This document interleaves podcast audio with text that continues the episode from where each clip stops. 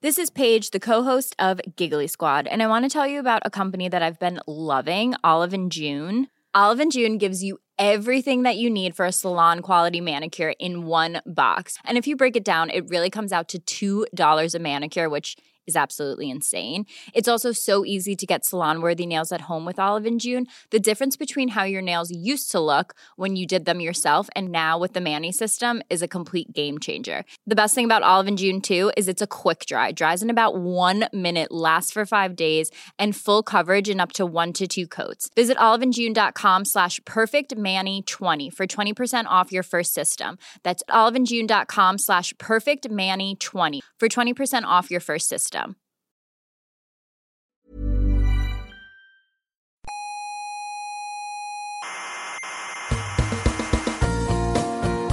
Aquí comienza Coffee Break, la tertulia semanal de la Espera, actualidad. espera, espera. ¿Qué? ¿Que empieza qué? Coffee Break.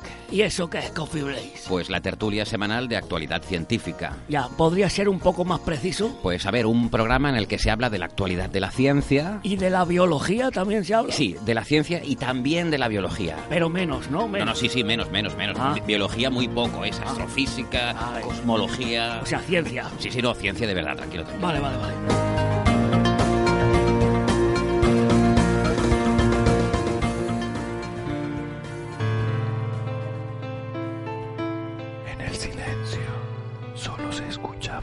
Suaves susurros de la ciencia. Secretos susurrados de Aparici con su séquito de cientófilos. Pido perdón por destrozar así la aliteración más famosa de nuestra lengua. De Garcilaso a Aparici, 500 años de susurros en el silencio. Y así, sumando mi propio susurro, expreso mi aplauso silencioso a un experimento radiofónico, una innovación rompedora en un mundo en el que parecía estar ya todo inventado.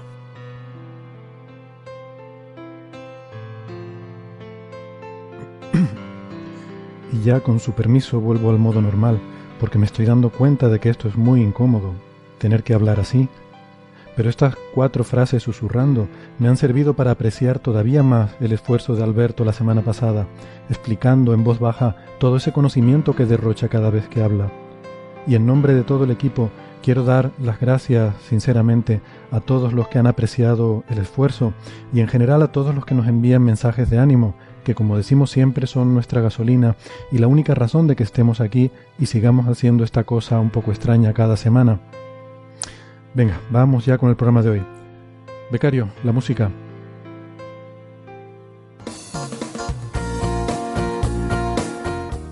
Hoy les traemos un menú muy variado, porque hay que comer sano, y ya les contaremos qué significa eso, porque no es nada trivial. Y hablaremos del anuncio que hizo ayer la colaboración Ligo-Virgo, un nuevo pulso de ondas gravitacionales, aunque no es, no es lo que esperábamos. También hablaremos de la batalla que se está librando en la comunidad farmacéutica. Queremos mandar un abrazo y todo nuestro apoyo a los amigos de Farmaciencia y en general a todos esos profesionales honrados que se niegan a enriquecerse a costa de estafar al prójimo. Y volveremos al espacio para hablar de un objeto muy peculiar que se acaba de descubrir. Pero antes eh, les recuerdo algo que los oyentes habituales ya saben, pero por si hay alguien nuevo, recuerden que nos pueden escuchar en internet, en iVoox y en iTunes. Que si les gusta el programa se pueden suscribir para que siempre tengan disponible nuestro último episodio en su dispositivo móvil. Eh, si les gusta el programa le pueden dar al botoncito de me gusta, que nos hace ilusión que lo hagan. Em, y cualquier duda sobre cómo suscribirse o cómo pueden contactarnos, tienen toda la información en nuestra página web que es señalirruido.com. Pueden enviarnos sus mensajes, sus dudas, sus consultas en la, en la dirección oyentes arroba señalirruido.com. Por cierto, sé que tenemos eh, un poco abandonada la sección de las preguntas de los oyentes últimamente.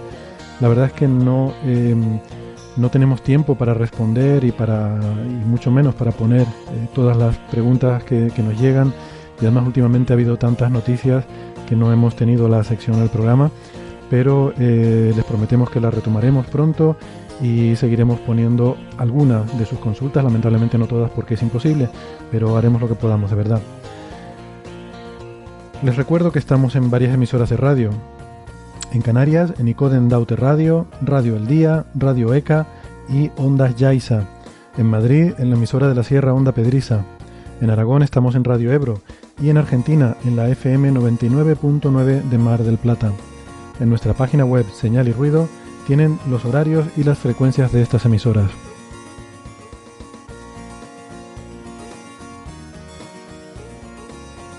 Bueno, pues vamos ya con la tertulia. Hoy tenemos, tenemos una, tertulia buena, muy nutrida, muy variada. Aquí conmigo en la sala Omega del Instituto de Astrofísica de Canarias me acompaña Julio Castro, investigador del Instituto de Astrofísica de Canarias. Hola Julio. Hola Héctor, ¿qué tal? Eh, también está conmigo Bernabé Cedrés, profesor de la Universidad Internacional de Valencia, arroba Norgal en Twitter. Hola Bernabé. Hola Héctor, muchas gracias. Es un honor que me hayas invitado y como digo siempre, es un honor que, un honor que no merezco y créanme que sé lo que digo cuando digo que no me lo merezco. Que sí te lo mereces. no, no me lo merezco y sé lo que digo. También, también recuperamos, que hacía tiempo que, que, no, que no venía, pero me alegro mucho de darle la bienvenida de vuelta a Itaisa Marcelino. Hola Itaisa. Hola, ¿qué tal? Es, eh, Itaisa es investigadora en el Hospital Universitario Nuestra Señora de la Candelaria. En Twitter es arroba superwendo con W. Eh, tenemos también al otro Héctor, a Héctor Vives, investigador del Instituto de Astrofísica de Canarias. En Twitter arroba darksapiens. Buenas. Héctor. Y por videoconferencia tenemos también a Bari Bayón, que también hacía tiempo que no lo teníamos por aquí. Le damos la bienvenida de vuelta. Investigador en la Estación Biológica de Doñana. Hola, ¿qué tal, Bari?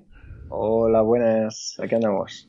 Arroba, a ver si me acuerdo, eh, Bari en algo, algo muy raro era en Twitter, ¿no? Sí, Ingweyon, con ING, W. ING, W, Ingweyon. Y, y de Julio no le sigo el Twitter porque es secreto. Sí, sí, sí. Todavía no lo sé yo. Bueno, pues, pues nada, vamos con, los temas. Tenemos muchas, muchas cositas que tratar. Em, a mí me gustaría empezar por un poquito de, de, propaganda. No sé decir autopropaganda, porque bueno, es uno de aquí, un miembro del, equipo, aunque no estoy aquí. Eh, José Alberto Rubiño, eh, nuestro experto en, cosmología. Em, la editorial RBA acaba de publicar su libro El Fondo Cósmico de Microondas. Eh, es parte de la serie Un Paseo por el Cosmos. Y es un libro muy, muy recomendable. Yo he leído algunos de los capítulos que él tuvo la gentileza de enviármelos. Eh, para que se los corrigiera, pues no. ¿Qué sabrás tú de cosmología? No sabía si estaban bien. Se oye, Héctor, échale un vistazo a ver si esto es publicable. Eh, nada, les recordamos a nuestros oyentes que hicimos un especial sobre el fondo cósmico de microondas, que es una cosa muy importante. Eh, a lo mejor a la gente eso no le puede sonar, yo que sé, algo de cocina rápida para solteros, pero no. El fondo de microondas es una cosa muy importante en cosmología y tanto es así que le dedicamos un episodio, el episodio 76 de, de nuestro programa. Hicimos un especial sobre, sobre esto, ¿no? Entonces, pues si, si les gustó el tema y quieren profundizar más, eh, este libro es la oportunidad perfecta para, para hacerlo. Bueno, aprovecho si hay algún alumno mío escuchando, por favor, que se compre el libro, que es muy recomendable y va a caer en el examen. bueno, en realidad no, pero oh. en realidad no, no va a caer, pero si están escuchando, pues se lo recomiendo encarecidamente. Vale, y nada, ¿qué más? Em, y también quería comentar que aquí nuestro, nuestro mi tocayo, nuestro colega Héctor Vives, pues que yo no lo sabía, me enteré en Twitter estos días de que has participado, has contribuido a una película de, de fanfiction, de estas que se juntan ahí un grupo de frikis y hacen una película sobre algo que les gusta mucho, en este caso el universo de Star Wars.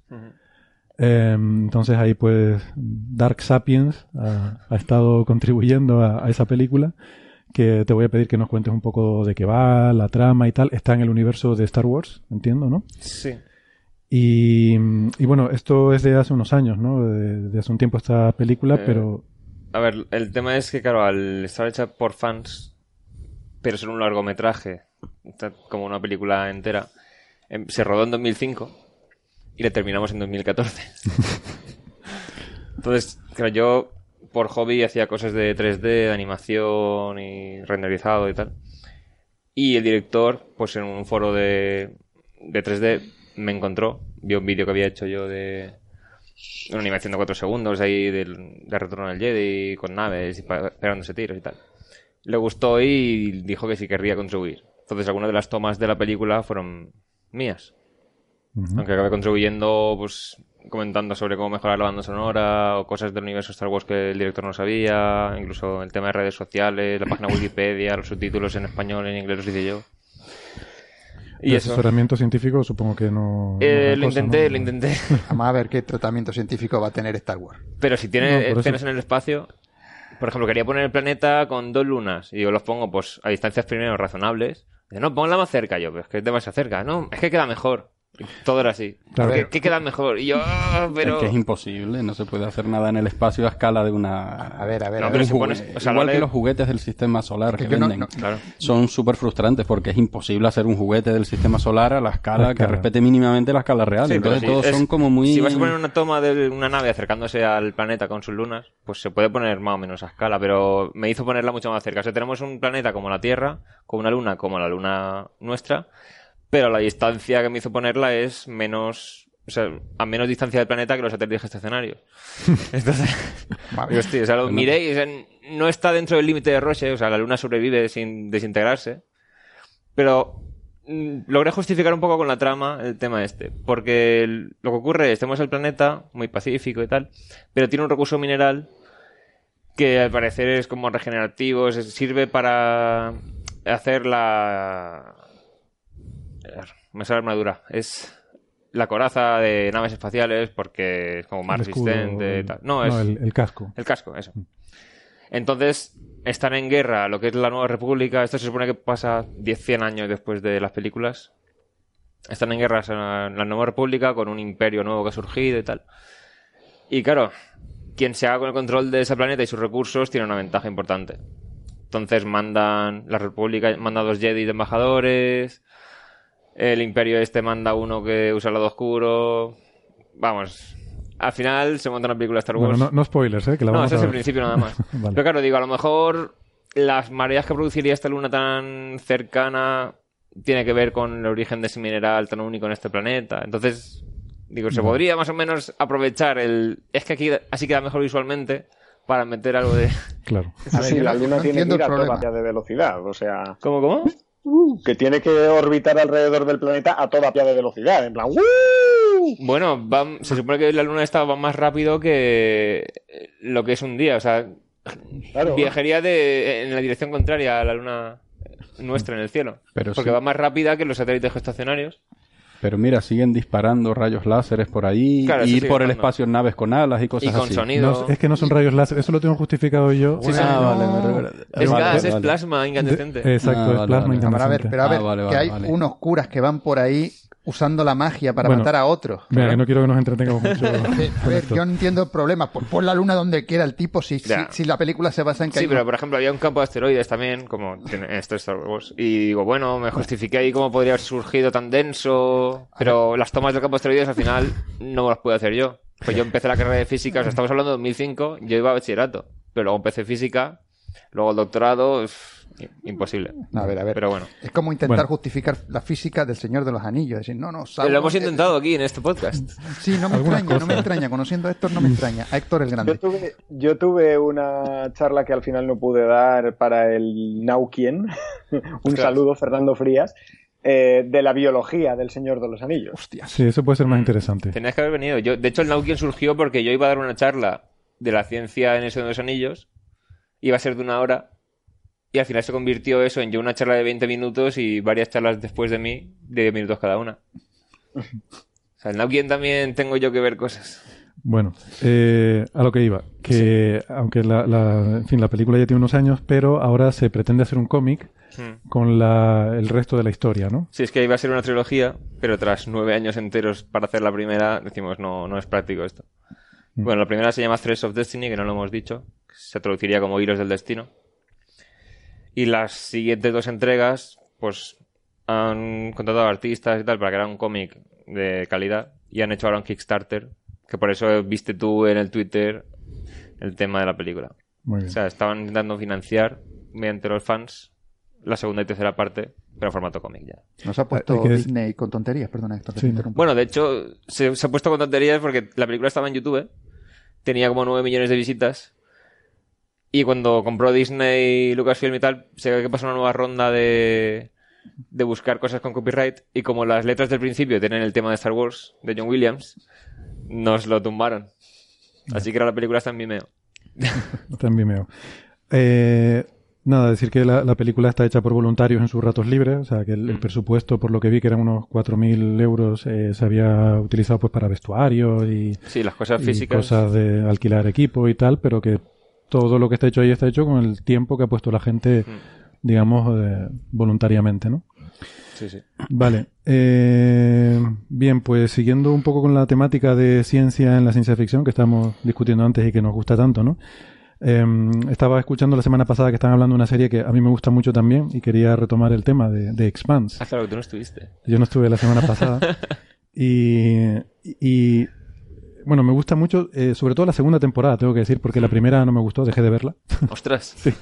Empecé y digo, bueno, esto me parece aburrido. Y dejé de verla, pero luego me puse a ver la segunda porque precisamente eh, Western... Pero, sin acabar de ver la primera. Sí, se puede. Se Ay, puede ver la segunda, sí, sí. De, de hecho, yo es lo que le recomiendo a la gente, que pase la primera, ponte a ver la segunda. Madre Al mía. principio está un poco perdido, pero digo, bueno, tú déjate llevar y absorbe lo que vas viendo y poco a poco va teniendo sentido todo. Al principio está un poquito perdido, pero se pilla rápido. Claro. Y, y fue precisamente en, en- durante la campaña de observación de la estrella de Tavi que Mm. eh, vino Western con un, con un pen lleno de episodios de, de la segunda temporada, empezamos a verlo y me gustó mucho. Y entonces quería, quería comentar eh, algunas de las cosas de la ciencia en The Expanse, ¿no? que tiene detallitos de estos que no, Sí. no sueles ver en otras series, ¿no? sobre cosas que pasan en el espacio. Eh, ¿Pero son buenos? ¿Son buenos los detallitos? Sí, son en el sentido que son, o sea, te dan que pensar, ¿no? O son realistas, o... Sí, tratan de mantenerlo lo más fiel posible a la ciencia que conocemos. Sí, o sea, me gusta que intentan, le surgen problemas y los intentan resolver eh, con cosas plausibles. ¿no? Mm. Luego de vez en cuando entra el rollo magia alienígena, Claro. pero bueno, que eso, vale, lo acepto como parte del juego, ¿no? Pero Es eso es, bien. ¿Cómo? Eso es bien. Sí, sí, yo creo Sí. que sí, pero, pero las cosas normales son mínimamente realistas. Un tío sale de la nave a arreglar algo y va con botas magnéticas, que es la forma en la que van pisando por tal, ¿no? La gravedad juega un papel fundamental, porque la historia, bueno, lo comentaron la semana pasada, pero por repasarlo, la historia es que hay una cierta colonización ya humana del sistema solar. Entonces está, eh, hay mucha gente en la Tierra, hay bastante gente en Marte, ya Marte está colonizado, y hay gente en el cinturón de asteroides. Mm. Eh, y bueno, hay muchas tensiones, sobre todo entre Marte y la Tierra, porque ya Marte es una colonia independiente y hay, empieza a haber ya problemas serios. Y el, el cinturón de asteroides, que es donde vive la gente de clases más bajas, que, que son, que están haciendo minería en los asteroides, ¿no? No sé si Bernabé tiene algún comentario que lo veo haciendo como que, no, no quiero hablar del tema, bueno. Pues, Era un comentario político y no quiero hacer. ah, no, pues déjalo, déjalo entonces. entonces lo dejamos. Eh, Esos y la- asteroides están, de- ahí sacan recursos para viajar por el sistema solar y tal, pero están súper ninguneados los que viven allí. exactamente, que ¿no? Es como las clases todos- bajas de todo el Sí, sistema todo solar. lo que ¿no? sacan de ahí se usa para la Tierra y Marte Mm. y ellos no se benefician realmente. El coltán de la peli. Es un poco eso, ¿no? Hay, hay incluso una, una organización, medio organización terrorista, de insurrección y tal, Sí. de, de un poco de reivindicación de los, los belters, ¿no? Que llaman a los del cinturón de asteroides y tal. Pero, por ejemplo, o sea, la gente que vive en el cinturón de asteroides son, tiene una pinta rarísima, ¿no? Porque son así como muy flacos y, y delgados y, y si los llevas a la Tierra se mueren porque no están acostumbrados a vivir en gravedad. Y bueno, los torturan así, ¿no? Cogen Sí, un o sea, tío, en lo el llevan a primer la Tierra. capítulo es una se ve de a uno que torturarlo, lo están ¿no? torturando para interrogarle y simplemente lo tienen pues con los, los brazos colgando de dos hierros y nada, la propia gravedad De pie. O sea, lo, Está de- lo tienen de sí. pie. y no puede, o sea, está es una tortura el tenerlo que se mantenga colgando de los brazos. Mm. Pero a- apoyando los pies en el suelo y todo, ¿eh? Y no... Sí, de hecho, cuando, cuando lo dejan de torturar, le meten en un tanque con agua Sí. para que flote. Sí, exactamente. Y luego, por ejemplo, también otra cosa curiosa, o sea, se habla mucho de la gravedad a lo largo de toda la serie, Mm. ¿no? Eh, en, en Marte lo- los marines, ¿no? Que son, eh, o sea, es una sociedad muy militarizada la de Marte, eh, ellos entrenan a 1G. Porque ellos, ellos tienen claro que el, el día que ellos tengan que ir a combate será 1G. Claro. Claro. es, es buenísimo. Pero lo que me gustó y quería comentar es, eh, además lo estoy mirando, me lo apunté, en el episodio 11 de la segunda temporada hacen una cosa que me gustó mucho. A ver. Y la quiero Eh, comentar. Es que hay una cosa muy guay que hicieron, pero es totalmente físicamente incorrecta y no sé si será la misma. Igual es la misma. A ver. Hay una parte que es físicamente incorrecta, pero me gusta cómo la usaron. O sea, vamos a ver si estamos hablando de lo mismo. Resulta que hay una situación en la que están en el sistema de Júpiter, Hmm. ¿vale? Hay una luna muy importante que es Ganímede, en la que están pasando cosas muy importantes en, en el, en el desarrollo de la historia. Y entonces hay, bueno, eh, hay unos buenos que están en, en una nave que está escondida por ahí en órbita de una luna. Eh, escondida, o sea, sin, sin comunicaciones de radar, sin nada para no ser detectada, ¿no? Y entonces, pues pasa una emergencia en Ganymede y, y quiere ir a rescatar a, a sus amigos que están allí. Y quiere hacerlo sin que, sin ser detectado. Entonces, las reglas del juego, un poco de la historia son que eh, si la nave usa la propulsión, la propulsión principal, lo pueden detectar. O sea, las naves tienen un, un propulsor eh, y luego tienen sus propulsores auxiliares para girar, para estabilizar. Bueno, como una nave normal, ¿no? Tú para viajar a largas distancias tienes un propulsor grande, pero para girar tienes unos propulsores pequeñitos, ¿no? Que tiran unos chorros de gas y, y con eso pues se estabilizan o giran o hacen lo que tengan que hacer. En vez de usar giróscopos, ¿no? Como todo Es el que las mundo, naves son muy como haría cualquiera. No, pero una nave, o sea, la- muchas Bueno, vale. claro, la Grande, lanzadera ¿no? ¿no? espacial Bueno, propelente, eso se hacía también en la- las cápsulas estas, las Apolo. Ujú. Sí, sí. Es que el giróscopo hace que unas partes giren respecto a Sí, otras. para sondas espaciales pequeñas sirven. Sí. Se llaman volantes de inercia. pero, efectivamente. pero naves tan enormes tendría que ser un giroscopo enorme también. Enorme. O sea, tú imaginas la lanzadera espacial. Pues la lanzadera Claro, espacial tiene unos chorritos pequeños en Mm. sitios estratégicos con los que puede lanzar un chorrito y así pues gira o cambia de dirección y tal. Bueno, pues eh, al tío lo que se le ocurre, el tío que está en la nave, eh, se le ocurre bueno, pedirle al ordenador que calcule una maniobra, una trayectoria con maniobras de asistencia gravitatoria de luna en luna, porque hay tantísimas lunas en Júpiter. Sí. De hecho, hoy en día se conocen 69, en la serie ponen 71, como para dejar un poquito de margen. Porque se descubrieron dos hace poco, hace unos meses se descubrieron las dos últimas eh, lunas en Júpiter. O sea, eran 67, ahora son 69. En la serie tienen 71, o sea que, bueno, está bien, ¿no? Si algún día descubrimos más de eso, pues ya podemos decir que se han equivocado. Están todavía bien, sí. pero de momento está vigente, ¿no? Y entonces me, me gusta mucho la idea de que mm, utilizando solo esos propulsores secundarios que usan para estabilizar, pues con eso se da pequeños impulsos con los que va dando tumbos de una luna a otra por todo ese sistema tan enorme de 70 lunas hasta llegar a la que le interesa, ¿no? Entonces, me parece una idea brillante. Sí, porque además viajaba por propia gravedad haciendo toda la carambola. Exactamente. Era base de carambola gravitatoria sin usar el propulsor principal y por lo tanto consigue llegar sin ser detectado. Entonces, son esos detallitos de cómo resuelves un Pero no problema. los estaban observando, nadie los esperaba o algo así. No. Lo Quiero pasa es que decir, es- porque para ser detectado tampoco... A ver, el, Hasta con el tema mirar, es que el motor principal es un chorro de plasma. Claro, o sea, con el motor principal es como un fuego artificial, hubiera Básicamente. sido. Pero yendo ahí te pones también, se tiene que... que Sí, pero eh, otras si zonas de digamos, que ¿no? una piedra, ¿Eh? o sea, si pones una piedra de unos metros, que es lo que medía la nave, seguiría esa trayectoria también. Entonces, si está con todo apagado y siguiendo una trayectoria totalmente dominada por la gravedad, podría ser un escombro espacial. Que no estaba. No sabes que es una nave, claro. Bueno. Y es posible incluso a lo mejor que el casco era una nave militar, es posible que el casco esté diseñado para, para no ser reflectivo, Sí. reflectante a bueno, lo que sea.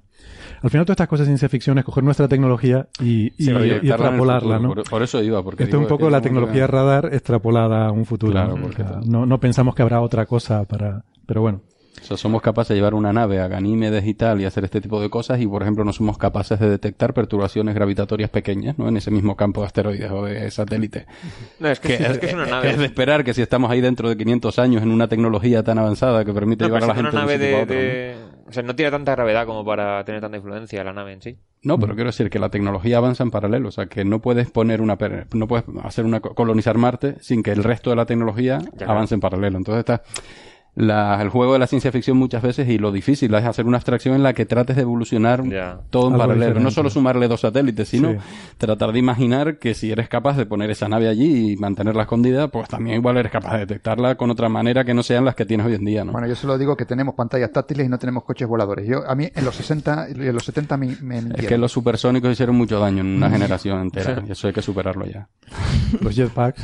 Es que serían, no tenemos coches voladores porque no servían para nada, básicamente, porque si no los Sí, utilizan. vale, pero contra. Son chorradas. Bueno, eso, que el- la- lo que simplemente lo quería resaltar es que me gusta la, la idea de, de tener problemas, intentar resolverlos de forma que serían plausibles dentro de lo que son las reglas de la serie o de la historia o de, Sí. o de tal, ¿no? La parte que no me parece realista es que llegan unas horas. o sea, Claro, hubiera tardado días y días, porque lo- una órbita en esas lunas tarda más de una semana cada una. Exactamente. a Eso ¿no? Hubiera tardado, se hubiera acabado la temporada y él todavía llegando. No lo sé, habría que calcularlo, ¿eh? a lo mejor hay alguna. Pero si bueno. con varias lunas la trayectoria, eso horas no llega. bueno, Bueno. En fin, eso que me, me llama mucho la atención, ¿no? Eso y lo de también que se, se inyectan, creo que usted lo comentaron, ¿no? Se inyectan el, el jugo, que llaman, para resistir eh, ac- aceleraciones muy grandes. Mm. Se meten una... Sí, cuando tienen que hacer maniobras con mucho G, se meten un chute intravenoso de algo que les permite al cuerpo aguantar Gs muy, muy altas, ¿no? Bueno, son trucos, recursos y tal, pero por lo menos dice, mira, no me olvido de este problema. Yo sé Sí. que el problema de la serie es un problema importante, busco una, me, me busco una forma de resolverlo. Sí, es un juego. En el Sí, fondo es un juego y está claro. muy bien. Y bueno, pues no sé, me parece gracioso. Si no recurrir a la primera, a la magia.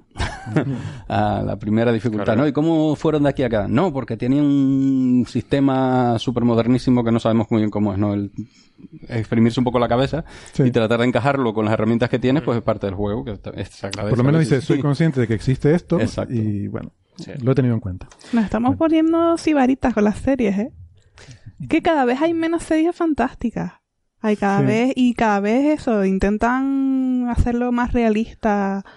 De, encuentras muchos podcasts de mm, la ciencia en Juego de Tronos y Sí, cosas así que dices tú, vamos a ver, es una serie donde hay dragones, señores. Pero hay muchas veces No que- pasa nada, ¿sabes? no hace no, falta que eh. siga método científico, no pasa nada. No, no, no hace falta. Lo que pasa es que también hay, quiero decir, bueno, y también hay muchas, yo que sé, en Star Wars, por ejemplo, no se preocupan de nada de esto. Lo, lo ponen y ya está. Luego otra cosa es que uno se, ¿no? se ponga a rascar a ver cómo puede justificar algo o cambiar. Pero bueno, Sí, el tema es que, o sea, si tienes un elemento que sabes que, vale, esto tienes que creértelo porque sí, porque se basa en esto, pero si el resto se supone que funciona como la Tierra, pues hay veces que dices, no cuesta tanto realmente hacerlo realista. es que creo que la credibilidad es importante. O sea, aunque sea un relato de fantasía, los personajes tienen que ser creíbles, las cosas que pasan tienen que ser Ay, a creíbles, mí- ¿no? Eh, Yo, a mí es que me da igual. Yo desconecto la neurona cuando veo este tipo de cosas. Es como, no sé, es ocio, es me da igual. Eh, Mm. Yo, yo es que creo que es un poco más como que basta con que el universo sea autocoherente consigo mismo. Claro, es decir, exacto. existe la magia y me lo explicas con magia, pues maravilloso. Existe la magia y me lo explicas todo con magia y perfecto. Que no existe la magia y me lo quieres explicar con tecnología, pues, no, pues me lo explicas todo. Que tienes magia y tecnología y me quieres... Vale, siempre y cuando sea autocoherente dentro del universo, ¿no? Que hay películas que, o series o, o, o incluso libros que no lo son. Y ahí está el problema, ¿no? Eh, cuando dices, espera, pues es que si en este universo las cosas sucedían de este modo, ¿cómo es que ha pasado esto? Eso es imposible, ¿no? Porque de repente ahora tiene magia el universo y no nos lo has contado. Midicloriano. sí. Claro, tienes que, ser, tienes, tienes que ser coherente con tus propias normas. Tú estableces las normas y en- entre las normas vale ponerle toda la fantasía que quieras. Bueno, vale magia, efectivamente, pero una vez has establecido las normas, no te las tus propias normas no te las puedes saltar, ¿no? Claro, si dices, si dices que la magia sigue las leyes de la termodinámica y que para hacer una bola de fuego necesitas gastar energía y por tanto tienes que comer un montón, vale, pues me vale, me vale, o sea, me lo creo. Eh, pero ahora no me pongas que, que el malo genera un, un tornado así, porque ¿de dónde he sacado toda esa energía? ¿Sabes? que eso me ha pasado a mí en un juego de rol. Bueno, venga, pues vamos al, vamos al mundo real, aunque parece magia esto de lo que vamos a hablar. No sé, espera. Porque, Hasta no. aquí días de cine y a continuación continuamos con Coffee Break. Venga, vale. pues hasta aquí días de cine. Pero en días de cine no hablan de la ciencia de las películas. No. Sí, pero va. Que nada, eso sí, vamos entonces con esto del el anuncio que hubo eh, ayer sobre mm, el descubrimiento de- del consorcio eh, LIGO o LIGO eh, junto con Virgo de ondas gravitacionales. Mm, había un rumor ahí desde hace una semana de que iba a haber un- una conferencia de prensa, pero curiosamente no se anunció oficialmente hasta el martes, o sea, un día antes. Ya es sorprendente, o sea, ya no solo el, el rumor de que hay algo, sino ya del que lo vayan a anunciar, pues ya también viene un rumor de antes. Me parece un poco precipitado anunciar de un día para otro que se va a dar una rueda de prensa sobre algo importante como esto, ¿no? Pero bueno, eh, en cualquier caso, eh, así es como se hizo. Supongo que todo esto ha venido también un poco precipitado por el rumor insistente Claro. que hay desde hace algún tiempo de que han detectado algo con contrapartida óptica. ¿Alguien ha detectado algo? Alguien ha detectado algo. Entonces estábamos todos esperando eso. Pensábamos que ese iba a ser el anuncio que iban a hacer, aunque ese paper todavía no está. Pero A lo mejor todavía falta trabajo por hacer. sí, eh, bueno, creo que el trabajo hecho, está falta- bastante hecho y que el alguna está- cosa para está- hacer, pero bueno, la- al final no fue. Pero al final no fue. Al final el anuncio fue otro. Eh, y eso fue lo sorprendente. Me ¿no? que lo, lo otro, lo de la contrapartida óptica, a lo mejor todavía están trabajando en ello y no tienen resultados.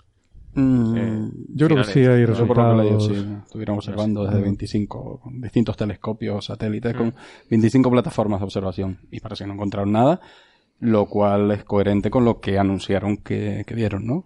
O sea, o sea no, no, no era lo esperable. Si, si hubieran encontrado las famosas estrellas de neutrones, que lo que les hubiera gustado ver, pues sí Pero hubiera sí, sido muy que interesante ver qué hubieran visto con esas otras plataformas.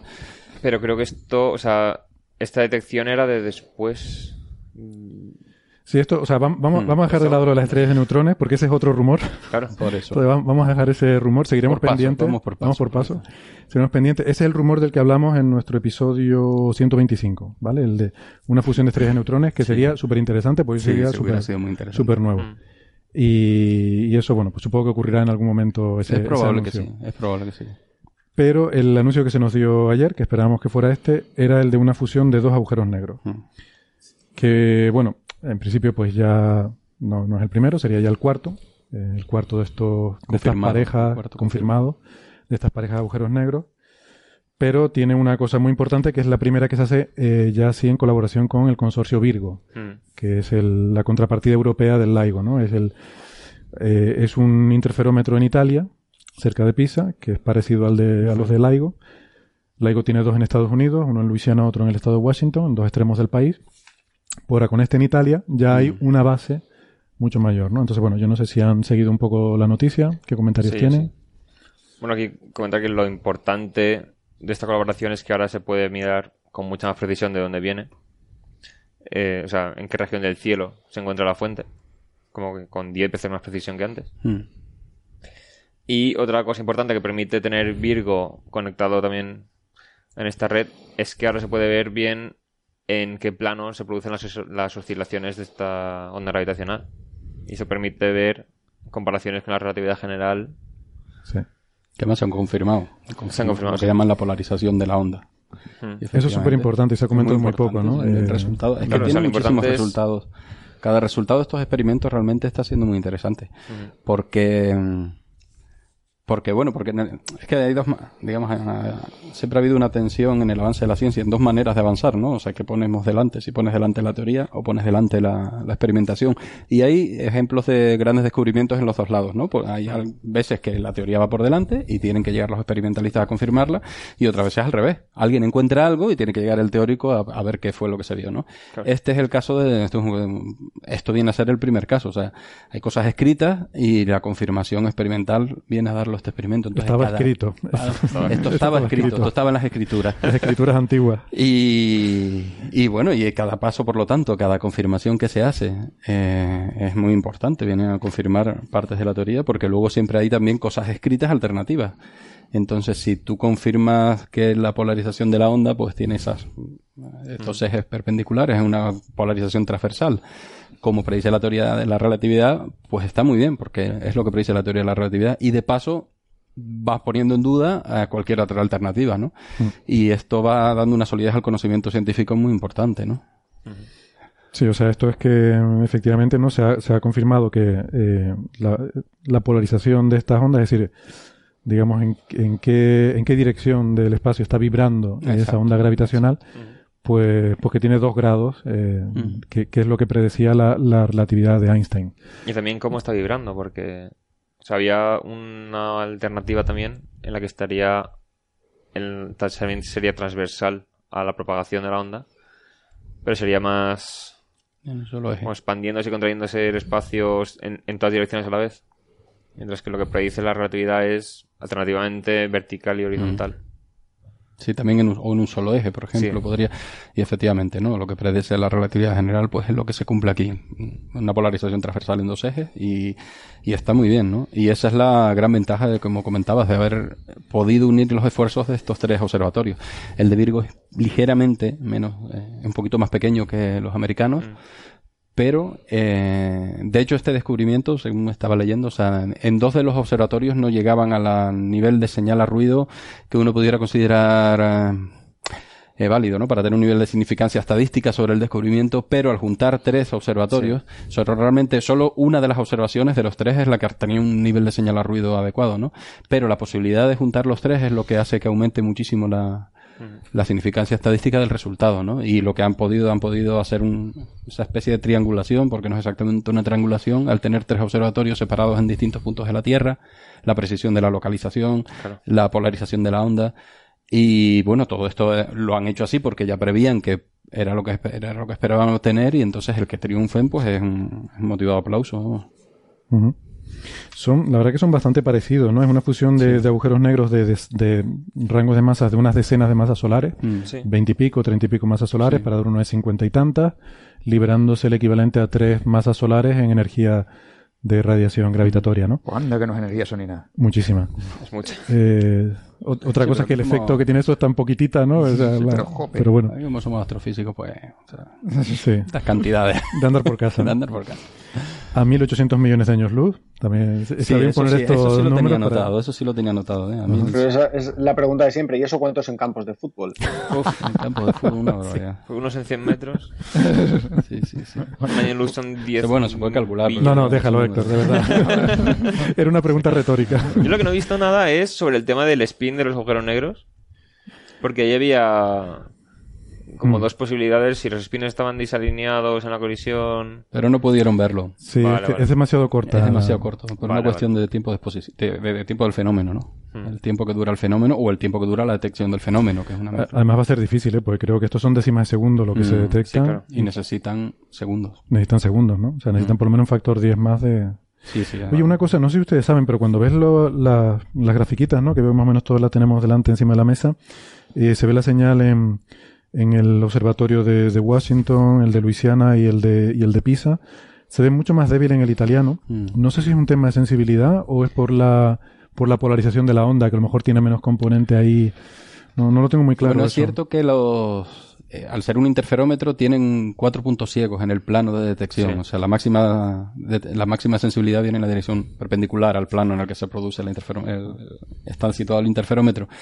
Entonces, pero yo creo que en todas maneras el de Pisa, creo que son 3 kilómetros o algo así, los otros son 4 kilómetros. Y hay un nivel de sensibilidad en los detectores que, que es apreciable. O sea, tienen más, de hecho la señal a ruido se ve, ¿no? Los, los Ah, de detectores Pisa, de. Pisa está por encima de 3 de la señal a ruido, pero por poquitito. Sí, sí, creo que son cuatro. Cuatro. señala- cuatro señales a ruido. Y entonces, pues, una ratio de cuatro más o menos. Por lo tanto, mm, no estoy seguro, no, no puedo con- contestarlo con rotundidad, pero te- tengo la sensación de que es que el de Pisa se ha quedado más al límite de sensibilidad. No solo es una cuestión. Quizás influye que encima la orientación no era tan favorable. Hombre, hay que decir que el LIGO lleva muchos años para empezar a producir resultados. Sí, Fueron claro, muchos claro. años ahí. Al principio la, primera 90. versión no sacaba nada. No. Y fue a base de mejoras en la tecnología, detectores más sensibles, etcétera, Sí, sí. que al final eh, Bueno, pues esto es- creo que las mejoras de LIGO venían desde 2010 y las de Virgo iban desde 2011. O sea, han tenido solo un año menos. Es Sí, que pero- estos son sí, la- avanzado el y punto Virgo partida- avanzado. Sí, Exactamente. claro. El punto Sí, de partida fue 10 sí, sí. años antes y el punto inicial del proyecto 10 años anteriores. O sea, Claro, claro. a principios de los 90. Y la idea probablemente pues, de los 80, ¿no? O sea, que todo esto tarda. Bueno, y para- parafraseando a Terry Pratchett, esto es como cuando se sube el Everest por primera vez, que cuesta muchísimo, muchísimo subir al Everest. Y luego a los pocos años, pues ya tú tienes a viejecitas subiendo el Everest. Eh, sigue siendo igual de difícil.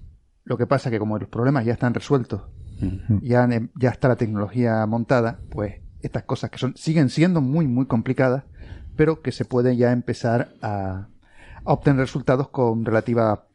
Claro, porque el conocimiento también, la experiencia, ¿no? Ya también está ahí, los errores Sí, que se claro. cometen. Sí, sí, las como cuando cosas- tú vas, como, decía- como te comentaba antes, lo del Apolo 16. Es la misma cosa que llegar a la Luna que el Apolo 11. Es exactamente igual de difícil, pero la gente ya pasaba un poquitito porque decía, va, hemos llegado otra vez a la Luna. No, es una salvajada lo que hemos hecho. Lo que pasa es que tenemos experiencia acumulada y ya a los problemas somos capaces de, resol- de, de- de responder con rapidez y resolverlo fácilmente.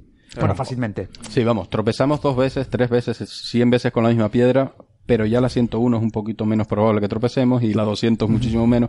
O sea, efectivamente se aprende. Es como Se aprende. aterrizar un cohete en vertical tras lanzar un satélite, que Pues ahora parece rutina que lo hace la compañía esta y hace unos años no se pensaba ni que fuera posible, pensaban que iba a fracasar y ellos dicen, vamos a probar, a lo mejor fracasamos, pero...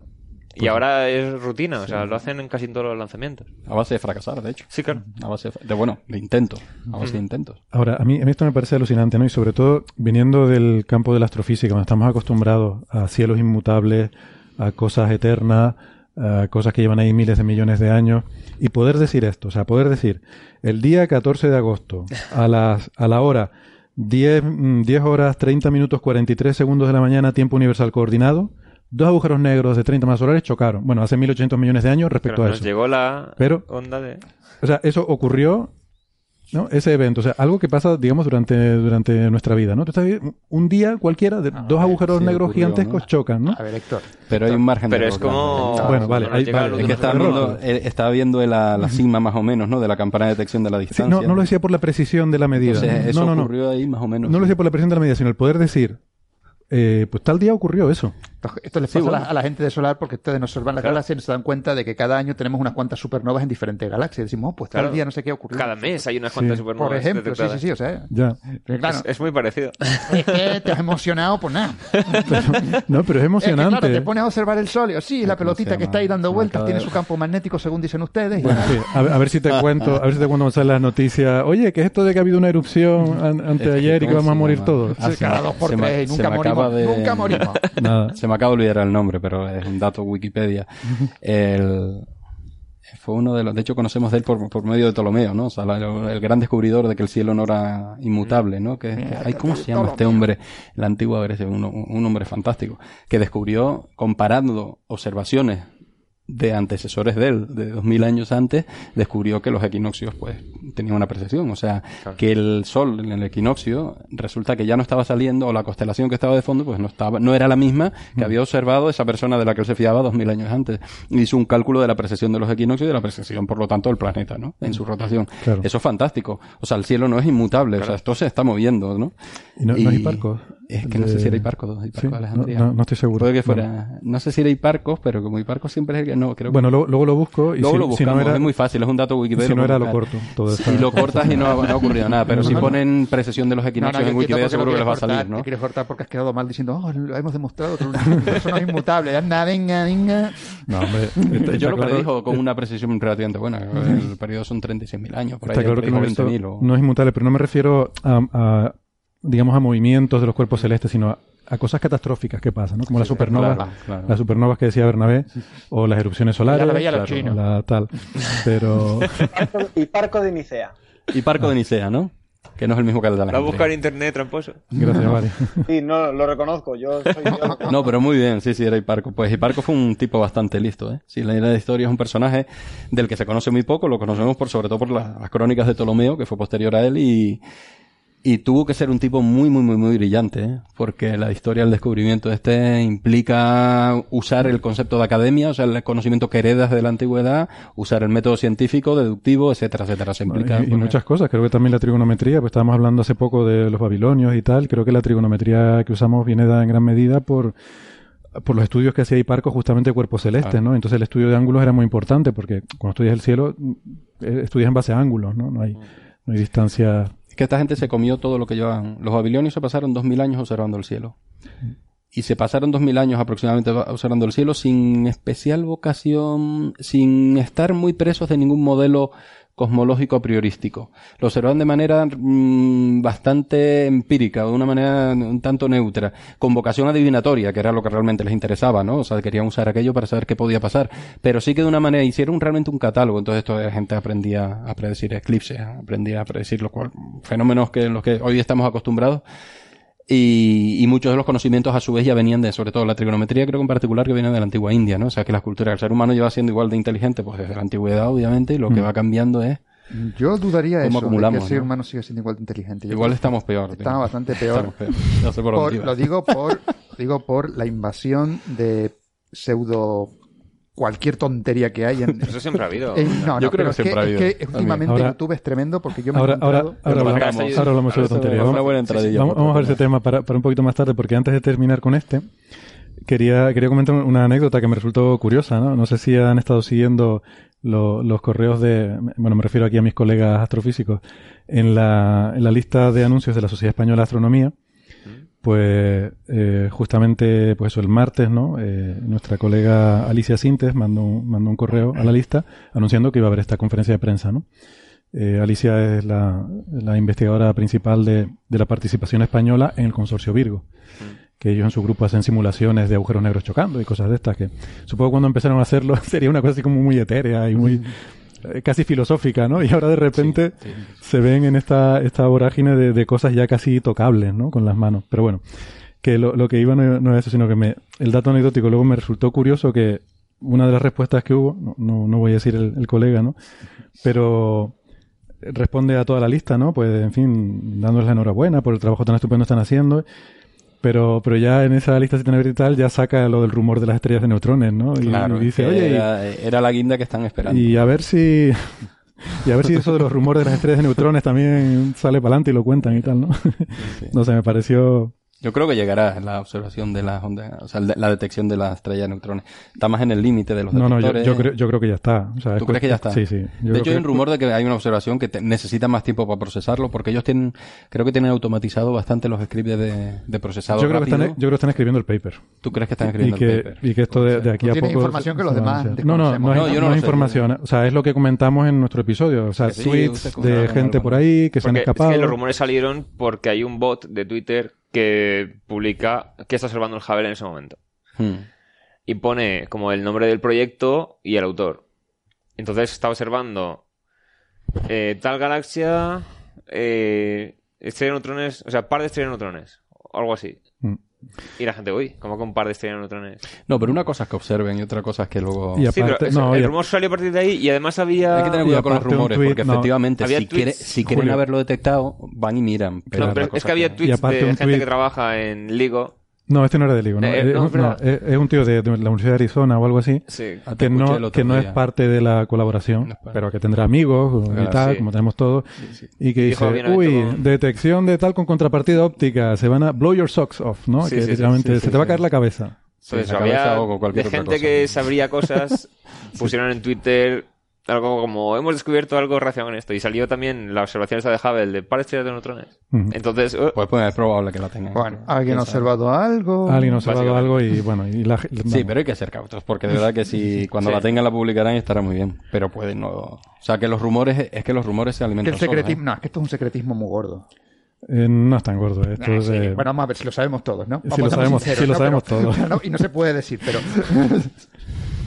se, pero- anunciará pronto, vamos a tener un no, no, de no, vamos a embargar las cosas hasta que no se sepa, no podemos decir. Anda, que no han habido rumores confirmadísimos que después resulta que... inclu- y los ruedas de de, Ligo, prensa... los de Ligo todo Y ruedas, vamos. y ruedas de prensa dadas con descubrimientos que después Bueno, cuando llega la hora de publicar... no, uy, otra cosa que luego el descubrimiento esté uy, mal, como la- los fiascos que ha habido. Eso es otra fiascos. cosa. Hay que tener mucho cuidado con los rumores y con las precipitaciones, que a veces estos proyectos con tantísima presión Sí. financiadora y de opinión pública detrás, pues implican, ¿no? O sea que... Con, Bueno. con esto de Ligo, o sea, son, más de mil investigadores. No, son eso, eso no se puede mantener, eso no se puede mantener en En secreto, secreto, ¿no? de ninguna manera. en fin, Muy que, que nada, que Twitter, venga, Twitter es. ¿Cómo se difundían los rumores antes de Twitter? No sé. En el patio de las vecinas. sí, exactamente. El otro día que sí. antes. El otro día comentaba Naira si no sería, ¿no? Se planteaba y tal, si no sería parte de la estrategia de comunicación, ¿no? Sí. El, jura- el jugar al rumoreo, que esto aumenta muchísimo el impacto. Hombre, ¿no? genera la expectación, eso es verdad. Pero, y claro, puedes jugar a las dos bandas, ¿no? Al rumoreo y a llamar la atención al que ha soltado el rumor, con lo que parece que no está jugando a eso. No lo sé, quizás No sé, es parte de la estrategia de comunicación. Contraproducente, sobre todo cuando pasó con lo de el en Marte, cuando decían que habían descubierto vida, no sé qué rollo, y luego resultó No que será no. lo de las bacterias estas que se suponía No, que... no, no, otra, Sí. es una cosa, no. Una rueda de prensa eh, para decir no sé qué cosa, que, que el que Curiosity ha descubierto no sé qué. Ah, ya. recordad hace unos años, ¿no? Y luego era... Y luego No, pero eso, no, era, pero eso no era un rumor, eso era que habían anunciado un descubrimiento Sí, eso, de eso no era... Curiosity. que era- Los rumores surgieron porque el- era como... Esto es Hemos descubierto algo Oh, genial, y genial, vamos a la rueda de fantástico. prensa. Y no Vamos a, cam- va a cambiar el desarrollo, no sé qué. Sí, y luego tiene- era una tontería, pues una tontería. Luego era, era No, bastante interesante, eso pero... Era súper interesante, pero no. Todos era- los gabinetes de comunicación, hay que el- la gestión de las expectativas. ¿Cuántas, ¿Cuántas veces han encontrado agua en Marte? Sí. Es que verdad. lo de decir hemos encontrado agua en Marte, dices, a ver, Otra cada, cada descubrimiento es un matiz distinto, pero si el titular dice agua en Marte solamente, Sí. queda como... Es, es un problema de titulares, ¿no? Sí, sí, sí. O sea, Hay, hay muchos descubrimientos diferentes, todos súper interesantes, ¿no? Y algunos Claro. los hemos abordado aquí. Sí, sí. pero claro, el titular siempre acaba de ser, "A- acaban encontrando agua en Marte. Hombre. Por favor. A mí me están Otra dando vez. ganas de buscar que es una estrella de neutrinos de esas. así que- neutrones. O de Neutrones. O me, me están dando hasta ganas de... De maneras funciona, funciona el hablar de las cosas porque, bueno, siempre se dice, me vino ahora la Un mente, átomo ¿no? muy gordo. Una especie Un de átomo gigante. Un sí. núcleo Una de especie de átomo de 10 kilómetros de... un núcleo. Un núcleo atómico núcleo de 10 atómico kilómetros. de- Pesa como Algo el así. Sol, pero es del tamaño de una ciudad, nada más. Sí, pues... O sea, las noticias es que nos morimos. No. Eh, va. Si lo bueno de la astrofísica es que da igual lo que digamos. Eso está- Está todo tan lejos que... Menos el sol, por eso tienen que 1800 ser de cautos y decir cosas sensatas. Los demás pueden decir cualquier cosa. 1800 millones de años de luz, no Es importa lo corto que sea, que no nos va a hacer nada. Te, te da tiempo a reencarnarte. Si ha pasado todo. hace 1800... Claro. Sí, pero vamos Aquí a ver, al lado. eh, Vamos a ver, solo por la distancia que hay, no importa lo poderosa de emisión de rayos gamma que sea, que No. cuando nos llega aquí, nos llega que es una... ¡pip! Claro, Está muy lejos, está muy lejos. Venga, lejos. vamos a ir pasando de, de una, tema. dosis, que- una dosis homeopática de. Pues nos puede matar, ¿eh? Cuidado. No, porque hará el efecto contrario a rayos gamma. Nos ah, regenera, nos cura, nos cura, nos cura regenera los cánceres. Nos cura los cánceres. ¿eh? Cura el cáncer. Depende, ¿es natural o no es natural? Ay, Eh, Más natural que eso. profesionalismo, Bueno. ¿no? Como chiste eso. No, no, el, el, el, el pobre hombre murió de causas naturales. Es como causas naturales, se tiene un tiro en la cabeza. Y hombre, si te dan un tiro en la cabeza, lo natural es morirte. Exactamente. Pues vamos a, vamos a hablar de. mm, Vamos a ir pasando de tema entonces, ¿no? De, un tema relacionado eh, con, con todo esto, que es ni más ni menos que un, un gran estudio eh, que se ha hecho sobre dietas y sobre hábitos alimenticios y, y cómo comemos y, y cómo vivimos y morimos y, y estas cosas, ¿no? Entonces, cuidado. antes que nada, la gente dirá, otro estudio sobre cómo comemos, otra vez agua en Marte, ¿no? Pues, pues lo mismo, ahora le preguntaremos a la gente que sabe de esto que, nos explique, ¿no? Porque es interesante este estudio, pero yo quiero referirle a- al que piense así, ¿no? Otro estudio sobre cómo se come, pero si ya hay montones y no se aclaran, uno dice una cosa y otro dicen otra. Eh, yo les invito a ver un vídeo de John Oliver, que a mí me, me gusta muchísimo, sobre esto de un estudio científico dice que, porque claro, estamos bombardeados en las noticias con de repente un, un estudio científico dice que beber vino es buenísimo para prevenir eh, infartos. Eh, luego dicen, un estudio científico dice que... eh, sí, a, a Barry se está, se poniendo nervioso. No. Un estudio dice que no, que el alcohol es lo último, hay que evitarlo. Y la gente dice, pero si dice una cosa y la contraria, entonces no me creo nada y hago lo que me da la gana. Les invito a ver un vídeo de John Oliver, que es un... Es Es, en inglés, es claro. buenísimo. Lo has visto, ¿no? bueno, sí, lo he visto. Es en inglés, lamentablemente, pero es un... Hace tiempo. Sí, es un famoso, no, no sé decir cómico, es medio cómico, medio hombre de noticias en Estados Unidos. O buena fuente. Que tiene un programa- sí, algo, tipo del programa de Buena Fuente, pero hablando sobre noticias. A ver, ¿no? un, pro- un ex protegido de, De Jon Stewart. de Jon Stewart, efectivamente. Sí, empezó en el Daily Show, Sí, y el tipo tiene mucha gracia, tiene mucho sentido del humor. tiene mucho sentido del humor y sabe, además creo que le interesa mucho la ciencia. Ahí ya no lo sé. Creo que sí, porque le he visto tratar el tema un par de veces, ¿no? Y tiene un programa, eh, su, su programa se llama, ¿cómo es? Eh, Last Week Last Tonight. Last Week, Sí. sí, Last Week Tonight, Last Week exactamente. Y entonces hay un episodio en el que habla de estudios científicos. Bueno, perdón, de este Colbert. y explica, pero explica muy bien esto en particular, ¿no? De, de Sí. qué sentido tiene cuando vemos las noticias, un estudio dice que no sé qué, un estudio dice no sé cuánto. Bueno, que yo creo que lo importante a destacar es que continuamente se están publicando papers que están un poco ahí siempre en la frontera, ¿no? Que tú, porque un paper diga algo no quiere decir que sea la verdad absoluta. Claro. Quiere decir que, bueno, alguien ha hecho un estudio y le sale tal cosa. Y eso se integra dentro de la literatura científica y poco a poco dando lugar a un consenso. Porque es importante la replicabilidad de los resultados científicos. El método científico funciona así. Tú haces un estudio, dices una cosa y luego mañana va Bernabé y lo replica y ¿Yo? así sale lo mismo, ¿no? ¿Y por qué va a ser eso, Bernabé? Porque le iba a ser yo, a ver. Porque se aburre, no tiene nada que hacer el hombre en su casa y dice voy Anda, a, anda, que no tendría yo nada que hacer. voy a repetir lo que hace Héctor. Y entonces, pero, pero así a ver, como, a ver, Héctor, ¿qué voy a repetir si tú usas magia negra? a ver, que eh, he elegido un mal ejemplo. Pues, pues viene, viene Itaiza y reproduce, a ver si estos campos magnéticos realmente son así. A mí me encanta. A mí me encanta ver si es mentira lo que estás diciendo. Es que a los científicos nos encanta Nos decir encanta. que lo que ha dicho el otro es mentira. Sí, O sí, sea, sí. Nos encanta decir que lo que ha dicho el otro es mentira. Entonces, bueno, se, se van viendo los resultados, y sí, sí, no, y poco a poco va emergiendo un consenso. Y eso es lo que es lo importante, Luego no que de repente te un estudio diga tal cosa, Claro. sino cuál es el consenso científico sobre un tema. Eso es lo que hay que, con lo que hay que quedarse. Bueno, tienes que tener cuidado quien dices que dijo mentiras por si acaso el tipo haga pesas también porque luego te buscan en los congresos, ¿eh? Sí, sí. A mí me gustó mucho. Le- leí uno. una nota en el diario.es a cuenta de esto que firma Darío Pescador, que no lo conozco. Pero tiene una introducción para que la gente preste atención, porque está escrito en términos periodísticos y está muy bien. O sea, de- antes de, Pero no es, de que dejes de leer. no es habitual. No, y está muy bien, ¿no? Y viene a decir, no todos los... Bueno, tiene una introducción previa, pero el párrafo que describe un poco esto que cuentas, ¿no? No todos los estudios son iguales. No es igual una muestra de 10 que de 10.000 personas. Y no es lo mismo hacer entrevistas que encerrar a los voluntarios, controlar su comida y tomar muestras de sangre. Tampoco es igual publicar en Nature que en homeopatía, por citar dos extremos de rigor y controles, ¿no?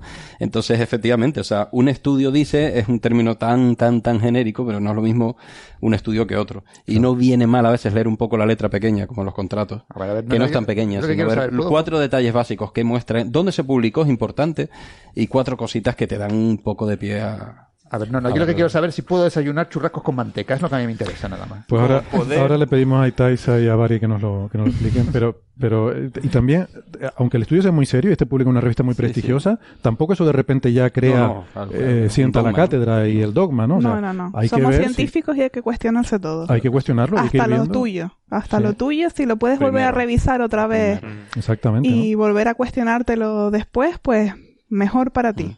Y, y no pasa nada. Yo tengo por ahí alguna errata, algún artículo en el que digo, pues tal cosa que dije en tal artículo, pues está mal y realmente como es, es así. Y no pasa nada. O sea, se- ¡Ay, Dios! Yo no tengo ninguna. Esto que no salga de aquí, por favor. Pero- No, pero creo que es una diferencia entre la ciencia y otros ámbitos, ¿no? Donde Sí. cuando uno dice una cosa lo que tiene que hacer es sostenerla a toda costa, Claro, ¿no? claro, Eh, la ciencia aquí más bien te da credibilidad el hecho de que cuando la evidencia es de que pues lo que lo que decías no era así, pues que lo que lo acepten, ¿no? La ciencia es el método. Eh, fundamental, el método fundamental. Bueno, entonces este estudio se llama PURE, que son las siglas de Prospective Urban Rural Epidemiology, ¿no? Eh, epi- epidemiología urbana rural. eh, Por favor, una pequeña nota de 10 segundos para romper una lanza por los creadores de acrónimos. Efectivamente. Eso merece un aplauso, lo puedes poner en... después. Es que de verdad, entre estos, los de las operaciones policiales también, que tienen una poesía, y los nombres de los colores de los catálogos de coches, que también, porque no, los coches que ustedes se habrán dado cuenta no son rojos, azules y verdes, son rojo volcán, ultramar marino y cosas así, ¿no? Pues este, y los acrónimos de los proyectos científicos son pure, o sea, que... que- Pure. O Pure, puré en también español, es otra forma de verlo. Pure. Pero bueno, continuamos Bien, con... voy a que- que preparado. Bueno, no sé, eh, Itaisa, ¿a ti qué te da, qué, qué te sugiere esto?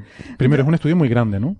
Sí, Es un macroestudio. eso para, para empezar. De todas maneras, yo no sé si ustedes se acuerdan que empezamos hablando de este tema en el episodio 84, Ah, cuando sacamos la noticia de que había salido, que la industria había pagado unos investigadores sí, hablamos de Sí, sí, eso. me acuerdo. para que dijeran que el azúcar tenía Sí, sí, sí, sí, que el azúcar sí, no tenía culpa de nada y que, Que las grasas, las que tenían En la culpa de la Unidos y tal, y obesidad. tal. Y, había salido a la luz porque había fallecido, creo. Sí, alguno de estos y por lo sí, tanto eran tres investigadores y habían fallecido. Además, estaba implicada Harvard, estaban sí, implicando grandes, grandes- Sí, es un gran grandes escándalo. universidades. Y fue un escándalo. siempre una competencia entre las grasas y el azúcar, ¿no? Como culpándose uno al otro de la epidemia de obesidad en Estados Pero Unidos. eso ha ¿no? sido siempre. Mm. ¿Sabes? Estamos viendo, son los dos grandes lobbies de la, de la nutrición.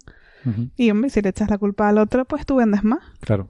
Entonces, Normal. bueno, se vio, pues ya ahí empezamos a, a comentar y la verdad es que hubo, se notó mucho la vidilla que empezaron a sacar estudios porque bueno, esto, este es que es una pasada, este estudio, bueno, este estudio empezó hace 10 años, tampoco no es una cosa que se la hayan sacado de la manga hace dos meses Mm. y que la estén ahora publicando, es un estudio serio.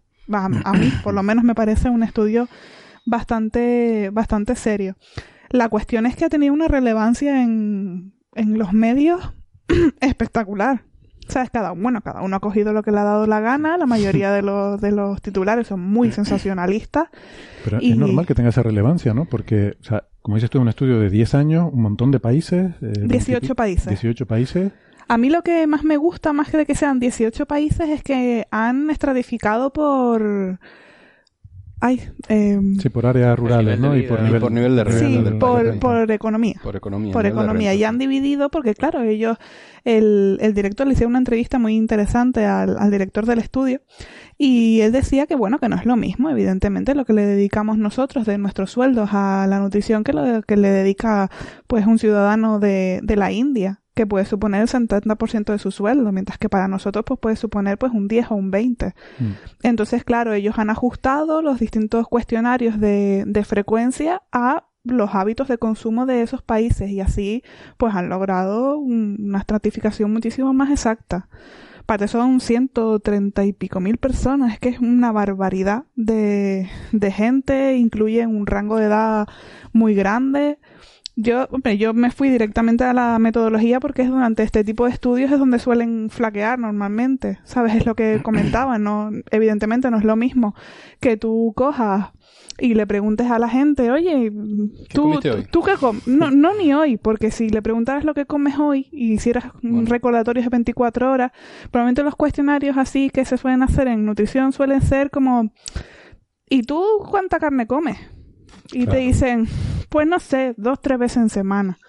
Y a lo mejor dos, tres veces en semana, pues es esta semana, pero la semana pasada pues te fuiste de chuletado, estás de vacaciones o... Bueno, que es, es muy difícil controlar ese tipo de cosas. O No, aparte, En encerrar. los cuestionarios todo el mundo come súper bien. Oh, yo sí, yo todos Sí, los hombre, días claro. frutas, tres piezas y legumbres Sí. en abundancia y ¿no? Esto de todas maneras son cuestionarios. no como nunca. eso Son no. cuestionarios validados. Esto se hace una validación para poder utilizarlos en las poblaciones. ¿Sabes? No, ya no solamente tienes que pasar el cuestionario, sino después tiene un proceso de, de validación para comprobar que tú le haces el cuestionario a las personas y después coges un grupo control donde tú le controlas la comida y compruebas que concuerdan. Es para poder utilizar estos datos. O sea, que le da una mayor credibilidad a este, a este tipo de, de estudios. O sea, ¿la metodología te parece la, la adecuada para, para un estudio de este tipo? Dentro de un estudio de nutrición que a mí no me gustan, porque mm, vamos a ser claros, no a mí me parece que es demasiado variable y que son demasiadas cosas a tener en cuenta para asegurar que no se te ha ido por ningún sitio. Entonces tú no, a mí, no sé, me, me cuesta, ¿sabes? Que, que tú le digas a una persona, pues si Vamos, que esa- no te gustó el resultado, que tú querías comer algo que aquí dicen que no No. debes comerlo. y- es que los resultados No, pero hay otros factores, supongo que vas por ahí, ¿no? Por ejemplo, está bien lo que comes, pero la genética de la persona, la predisposición a tener... Y eso, claro, Eso no tratan se de atenuarlo haciendo muestras grandes, Es pero que, están en juego. claro, en ¿Vives en una ciudad muy contaminada asiática Eh, o vives o- en el campo en Europa? Claro, hay, hay muchos factores ambientales, muchísimos, ¿no? Que, Claro, que no se- Pero, pero entonces- el análisis entiendo que es multivariable, ellos tienen Claro. los Sí, sí, países, sí. tienen el nivel Sí, de vida, sí, sí. tienen urbano, rural. Eso es lo que buscan, ¿no? Aumentar la muestra siempre para quitar esos sesgos. Aumenta, pero claro, que claro. No, no- no es lo mismo Copenhague urbano que, yo qué sé, que Shanghái urbano. Pero esa información la tienen. O sea, ellos Claro, saben sí, de, sí, de qué ellos, a ver, en el muchos estudio países. se entiende, a- tratan de aplicar la metodología de la manera más seria, claro. No, No, son- no, sí. Pero Pero- lo- los ajustes no son, o sea, tú no puedes tener en cuenta, tú tienes un límite. Tú tienes un límite y evidentemente, pues eso, o sea, sí es verdad que son, están bastante completos, ¿sabes? Y tú- mm, pero eso, tú no puedes ajustar, por ejemplo, pues por todos los, los componentes ambientales ni por todas las, la- las contribuciones de la dieta. Mm. Ellos lo que han hecho es dividir la dieta pues en, pues en carbohidratos, en grasas totales, pues en después grasas mm, saturadas, monoinsaturadas, poliinsaturadas. D- Se hicieron unas pequeñas divisiones, pues la, la composición proteica y después por determinados alimentos. Ahora, dentro de todos esos alimentos, tú no puedes decir, ¿sabes? Tú sabes que las grasas animales, pues, pues sí, ¿vale? Las grasas animales, pues en este estudio, sabe que, que si un cierto porcentaje de grasas animales, pues tiene una cierta protección frente a la mortalidad general. Pero, jolín, ¿cuántas grasas animales hay? Claro. ¿Sabes? Que no te Que puedes... meterlo todo en el mismo saco, ¿no? Claro, que es que no te pueden decir. Los canarios llevamos todos nuestros... ¿Cuántos años llevamos aquí con nuestra grasa, nuestra carne principal es la, la carne de cerdo? Y, es no, y no se sitio- compara con otros sitios otro donde no... ¿no? El famoso, los cerdos ibéricos, no es lo mismo cuando comen bellota, esa grasa está, se cargado de oligoelementos que luego son, claro, que ni siquiera Es siendo el mismo complicado. animal incluso, ¿no? Es y de lo que la complicado. dieta que sigue al animal en granja. Claro, es está tabulado, complicado si de todas maneras este, este tipo de estudios por eso, pues son complejos. Vale. Pues si me, si me das un segundito, ahora seguiremos hablando de este estudio, analizaremos un poquito en profundidad cuáles son las conclusiones y qué cosas son las que nos pueden matar si las comemos demasiado. Eh, pero mm, antes de eso vamos a, a despedirnos de nuestros oyentes que nos escuchan por la radio, recordándoles que nos pueden escuchar por internet y escuchar el programa completo. Si quieren enterarse, por ejemplo, de qué cosas son las que les podrían matar y, y les interesaría escuchar el resto del programa, yo no digo nada. Lo dejo O la- ahí. o las que les No pueden se hacer inmortales. O las que, bueno, Porque inmortales no, pero, pero que- que puedes vivir más. Casi. Que puedes vivir más. Nos lo va a contar ahora Itaisa, nos lo va a contar bien, qué es lo que hay que hacer, cómo, cómo vivir más. ¿eh? Eso, eso es importante, yo creo. Entonces, bueno, el que no les interesa, no pasa nada. No hace falta que nos escuchen en internet. Pero el que le interesen estas cosas y quiera vivir mejor y, y comer bien y estar más delgado y más tiposo y, Más guapo y y todo, más o sea, guapo, de todo, sí. pues que nos puede seguir escuchando en internet, ¿vale? Entonces, nada, eso, hacemos una pausita y volvemos enseguida en internet en un minutito. Venga, hasta ahora.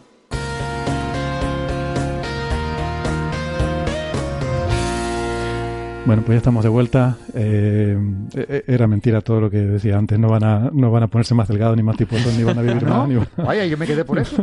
A ver, Pues lo, lo Claro, yo siento. No, tú te ahí. quedaste por el té, que yo lo sé, que te va a tomar el té. Sí, el té invisible que hay aquí. Por cierto, Héctor, después, por hoy, eso lo guarda para que no te vayas a mitad. hoy, hoy hay merienda. Sí, sí. Que has estado quejándote. Y espero que lo tuitees como, como corresponde. Está bien, mandad tupper para acá. Te mandamos uno, sí. Sí, Pobre mandamos Bari. ahí. por... Los, los caneamos y te lo mandamos. No, pero primero tenemos que ver si esta merienda es adecuada. ¿Eh? Tenemos, Vale, que, sí, sí, Eh, es creo el que primer es. paso. sí. tenemos que ver si esto es... Venga, vamos al estudio este de puré o, o pure, o como queramos decirlo. Que, Puro puré. mm, Puro puré, sí señor. Entonces, eh, Itaiza decía que esto es meter muchas cosas en el mismo saco, ¿no? Que a lo mejor hay diferentes tipos de, de grasa, diferentes carnes que se pueden comer y que aquí se está metiendo todo junto, ¿no? Bueno, Pero yo, hacen yo pregunto, grupos. claro, si te sale una señal, o sea, si sale que algo correla con algo, eh, no puedes, por ejemplo, si te sale que comer eh, ciertos tipos de grasa tiene un efecto protector o tiene un efecto nocivo, no podemos asumir que eso es así porque lo que tú haces al meter cosas en el mismo saco es diluirlo. O sea, que si hubiera una señal la diluiría. Pero esto sí. no funciona así. No esto, funciona así. para empezar, es- esto es un estudio observacional. ¿Sabes? Tú mm, tienes datos, sabes lo que pasa antes, sabes lo que pasa después, y lo que haces es un estudio, una regresión. Sí, tú corres las sencilla. cosas con cosas. O sea, tú corres las quién come tal cosa, con vive más o tiene más infartos o tiene menos, ¿no? Sin meterse en la eso. causalidad. de- Sin entrar en por qué. Exacto. Pero hay que tener muy en cuenta eso, que es que aquí no se estudia causalidad. Esto no es un estudio, no sabes lo que va antes ni lo que va después. Entonces Mm. tú no sabes realmente con este tipo de estudios. Bueno, no sabes. Tú apuntas a un efecto realmente, ¿sabes? Y es genial decir que las grasas protegen y que lo otro es perjudicial y todas esas cosas, pero realmente con, este con estos estudios hay que tener eh, mucho cuidado, igual que cuando tenemos pues estudios transversales en los que tenemos una foto, realmente este no es el caso, pues esto es un estudio eh, prospectivo, que son siete años de seguimiento, también son siete años de seguimiento. ¿Cuántas personas se pueden haber muerto en esos siete años? O pueden haber tenido eventos de esos 135 mil. Realmente esto es población general. Es una población que de base está pero eso es sana. lo que se mira, ¿no? O sea, cuánta gente ha muerto o ha tenido infartos y qué, qué comía esa gente o qué Pero en dejaba de comer, ¿no? comparación con el resto de las personas en las que no han tenido nada. Claro. Entonces, bueno, sí, los resultados son interesantes. Además, no es el, no es el único estudio que está sacando resultados similares en así, pues últimamente, sino hay otros, otros metaanálisis. De hecho, eh, los, los propios investigadores de estos estudios en el, en el paper que publicaron en el Lancet lo dicen en su último párrafo. Necesitamos eh, un metaanálisis que meta nuestro estudio con otros estudios, vuelvan a analizar nuestros resultados y hagan un ensayo clínico. Porque realmente sí, nosotros eso vemos relaciones, vemos cosas que aparecen que, que sí, que las personas que consumen pues cierta cantidad de grasa, que no es toda la cantidad de grasa del mundo, sino es un porcentaje concreto. Ellos ven que las personas que consumen poquita grasa tienen mayor riesgo que las que consuman más o menos grasa, pero después ese efecto empieza a desaparecer cuando consumen mucha grasa. Mm. Y también estamos hablando de porcentajes bajos. No estamos diciendo que una persona que base, si realmente tú ahora te enchufas un 80% de tu dieta en grasa, es que, hijo, que no te dan dos años, ¿eh? Mm. Que te mueres, Mm. seguro. Sí, o sea, está claro que hay niveles, ¿no? Porque en todo esto, cuando lo oyes mal contado, siempre te dicen lo típico, tal cosa es buena o tal cosa es mala. Claro. Vamos a ver, eh, dependerá también de las cantidades. razonables. Los, mane- los niveles que ellos Mm. manejan eh, son una dieta, bueno, a mí me parece bastante equilibrada los, los porcentajes que manejan. Siguen, por ejemplo, dicen que los carbohidratos en las dietas pues muy ricas en, en carbohidratos, pues no son tan beneficiosas. Dentro de los carbohidratos no solamente tenemos los azúcares, también tenemos pues los almidones. Y ahí están las pastas y el arroz y todo eso. Y aún así manejan como dieta saludable eh, carbohidratos del 40 a un 50% de la dieta. De las calorías de la dieta. De, sí, de, la, de o sea, que no es no estamos Sí, es que barajando vamos, vamos a explicarlo, vamos a explicar un poco. Eso me parece interesante, ¿no? Porque lo que están hablando es que efectivamente dividen las dietas, las calorías que se ingieren, dicen, de, de dónde provienen esas calorías, ¿no? Vienen de carbohidratos, vienen de grasa, Tantos por ciento y reparte. tantos por ciento y tal. Claro, bueno, es lo mismo la cantidad de un país que tenga unos ingresos bajos, evidentemente pues va a comer menos fruta y menos verdura y menos carnes y pescados que un país con ingresos altos, pero entre otras cosas porque es más cara Claro. acceder a ella y un entorno rural pues sí tendrá más acceso a verduras porque las cultivan que una zona industrializada que la tiene que comprar. Entonces, claro, todo ese tipo de cosas se tienen en cuenta en el, este, en el estudio. O los factores de tipo de vida, por ejemplo. Supongo que no es lo mismo alguien que tenga un trabajo físico que alguien que tenga un trabajo de oficina o un trabajo intelectual. Es que, claro, no es lo mismo. Igual puedes abusar más de carbohidratos, pues si resulta que tú trabajas en un trabajo físico y tal, y estás 10 horas al día cargando cajas, o que si vas a estar 10 horas después en una oficina, no lo sé, supongo que todas da estas cosas luego- Dijiste trabajo físico y yo pensé, ¿puedo comer más carbohidratos siendo físico? Ah, No, no, no. Exactamente. No, no ese tipo de física. Ese tipo de Ah. física. El trabajo, la verdad es que en este tipo de estudios se evalúa de, de distintas maneras. Todos los estudios de cohortes tienen que evaluar el trabajo, por un lado, pues la parte de gasto calórico, o sea, se, se divide entre el gasto calórico que tú tienes en el ocio y el gasto calórico que tú tienes en el trabajo, y después el, y después el, el lo que es tu rendimiento en el trabajo, porque hace unos años estaba como muy de moda decir que el estrés te condicionaba en, en tu salud cardiovascular. O sea, decían que los puestos de, de, pues los puestos más altos de las empresas, pues padecían más infartos porque ese estrés te estaba influyendo y tenías peor vida porque era mucha presión y responsabilidad. Y salió un estudio diciendo, un estudio también de, dentro de, de grandes empresas, diciendo que no, que ese estrés no estaba condicionado precisamente por eso, porque el hecho de que tú tengas un puesto de alta responsabilidad te da un estatus social mayor y un estatus económico mayor. Entonces comes mejor. Y por mucho, pues sí, habrá personas que a lo mejor pues tendrán cardiopatías o cosas así, porque bueno, porque su vida se las va a condicionar, pero que no era por ese estrés de, del trabajo. Entonces, a lo mejor, pues, personas que trabajan dentro de una fábrica que tenga pues una distribución piramidal, pues a lo mejor las personas que están en las estatus, en los estratos más, más bajos tienen una peor vida. Y a pesar de que eh, pues, hacen un ejercicio físico superior, porque bueno, tienen un ejercicio físico y más dedicado, son personas que cobran menos dinero y que se alimentan peor. Claro. Entonces, claro, tienes que compensar un poco qué es lo que te está aportando a ti unos beneficios saludables y qué es lo que no. Sí, además de que los factores de estrés están asociados a distintas cosas. El que cobra poco tiene estrés por sobrevivir, ¿no? O por Claro. llegar a fin de mes, por Es que ejemplo. eso te voy a preguntar, si lo que me estás diciendo es que el estrés no influye en la cardiopatía, o me está diciendo que el ejecutivo de alto nivel no tiene más estrés. Ese estudio que lo el- que dijo es que tenía más peso lo que eran los factores ambientales como la alimentación que los puestos de responsabilidad. Vale, pero no por el estrés, porque puede ser que tenga más estrés el que el, el mileurista que no sabe Claro. cómo va a pagar el piso el mes que viene porque se le ha roto el coche y o sea que Esto se ve como una ecuación. Cada parte de la ecuación tiene su peso.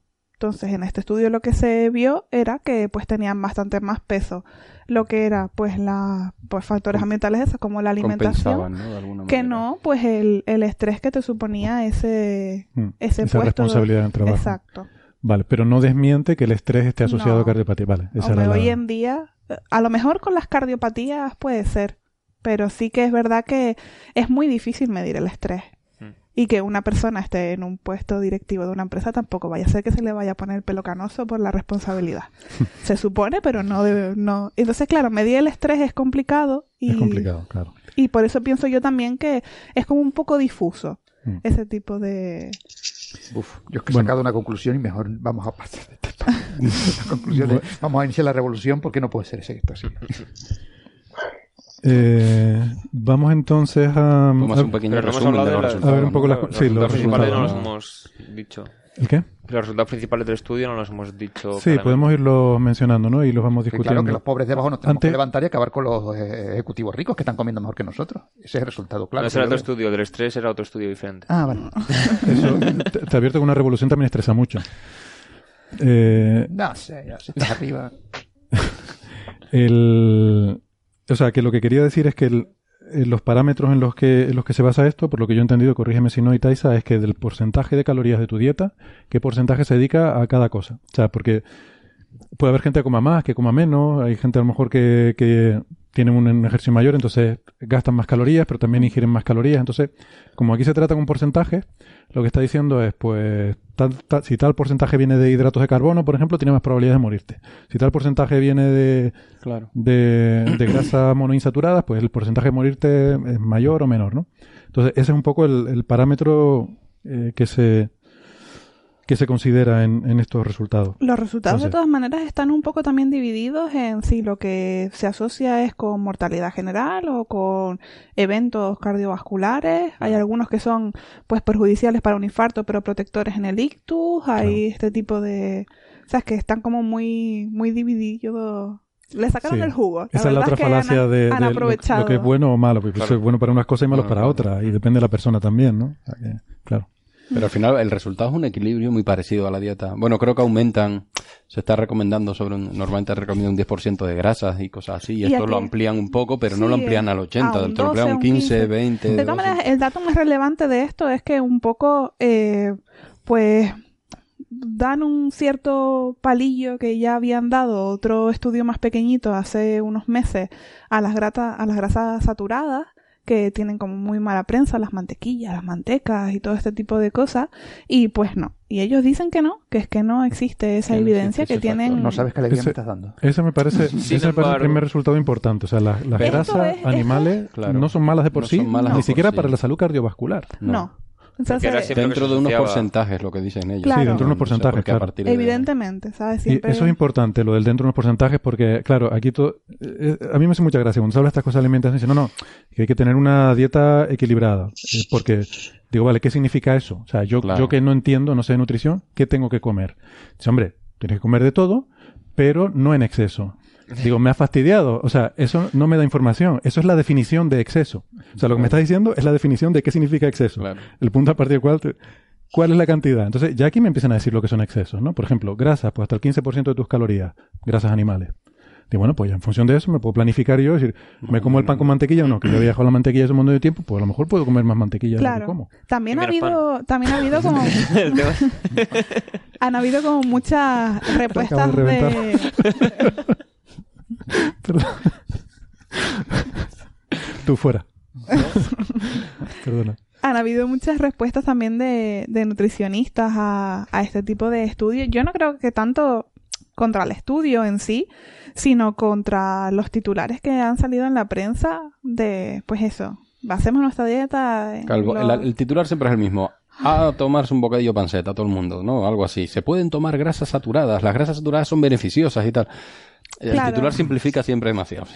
Claro, entonces han ido ahí con, eh, con contra este tipo de, ya te digo, a mí el estudio no me parece tampoco nada. Además son muy cautos en las cosas que dicen y, y ellos mismos critican pues ciertas debilidades y ciertas cosas que pues que no han logrado ver con el estudio y que necesitan. De todas formas, estas- las cosas que yo he visto aquí, y ahora las seguimos repasando, no me parece que vayan en contra de lo que es el nuevo consenso que parece que se está formando, ¿no? Antes había uno de que era malo las grasas animales y tal, y que eso te da infarto. Parece que eso está cambiando, ¿no? Eh, y ese nuevo y, y ese nuevo consenso parece que está que, que, que va en este sentido, ¿no? Eh, o sea, no he visto nada que sea realmente sorprendente. eh, No, eh, pero por ejemplo, el otro día comentaban, eh, vi un, un vídeo, un nutricionista, yo creo que fue de, de Aitor Sánchez, Mm. creo que fue, Sí. que él comen- ¿no? él ¿Fue en Naucas, puede ser? Yo no lo vi en Nauca. Yo vi, Vale. creo que debía ser en mi dieta cogea puramente, Vale, que vale. es lo que yo sigo más. Y él, por ejemplo, él decía que, que tenemos que ser también sensatos, ¿sabes? Y que sí, grasas animales pues, pueden ser beneficiosas, pero todos sabemos que de comernos un paquete de cortezas de cerdo y comernos mantequilla, pues todos, mm, yo creo que es lógico pensar pues que es bastante más saludable pues la mantequilla o la leche entera o un yogur entero que un paquete de cortezas, entre otras Vaya, cosas por porque el, el paquete de cortezas tiene un proceso industrial y no solamente tiene esas grasas, tiene un montón de componentes más Claro. que no sabemos cómo está afectando. Entonces él un poco criticaba eh, esta generalización de grasas animales, ¿no? Tampoco son todas las grasas animales, también se ha visto pues que existen las diferencias entre una y, y otra, pero que son fáciles. ¿Sabes? Con el conocimiento más o menos, que que no tienes que saber de nutrición ni ser nutricionista para saber que todo lo que lleva un proceso químico, pues siempre nos va a perjudicar un poco más que lo que lo es más natural, por así decirlo. Vale, entonces, eh, eh, pero claro, eso me, me deja con lo mismo, ¿no? Es decir, no, ser razonable, tal, sí, pero no, no me ponen números. Yo quiero, El yo palo, quiero los el números palo se lo meten al comer, ¿no? azúcar, vienen a decir, Sí, por ejemplo, azúcar los carbohidratos y tal. Pues manténlos en un 50%, que no pases por ahí.